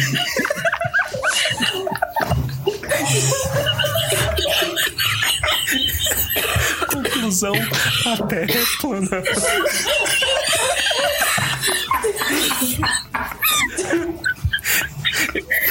Essa vai ser a finalização. Não tem cabimento. Não é essa. O que, que a gente fala depois disso? Eu não sei o que você fala. Meu Jesus.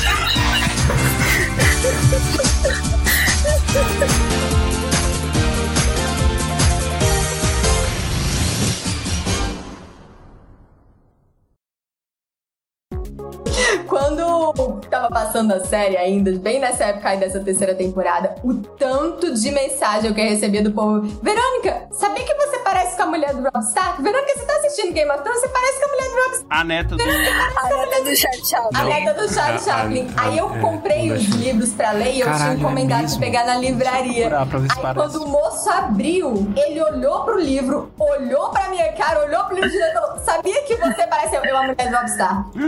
Eu, Você tem os olhos da sua mãe, né? É, Mas você sabia que você parece com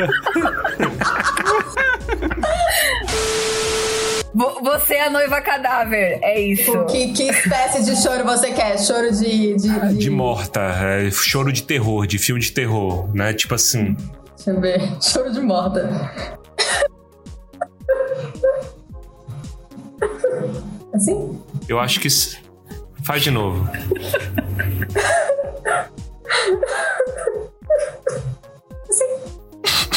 Um pouquinho. Aham, tá perfeito. O Torres parece que tá gostando de Não, ver alguém ficou chorar. né? É, exato. O melhor é o. Assim? É verdade, o xenofilho claramente podia ter a língua Nossa, presa. faz uma língua presa, velho. Ele pode ser o Renan, velho. Assim? Conversar assim? O Renan, meu É. Deus! Suponho. Já vai começar com. Supo.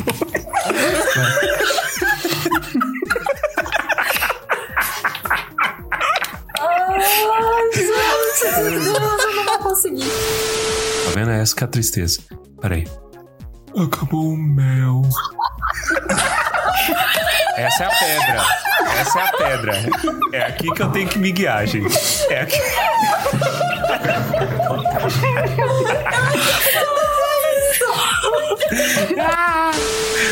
Ah, suponho que estejam familiarizados. tá difícil.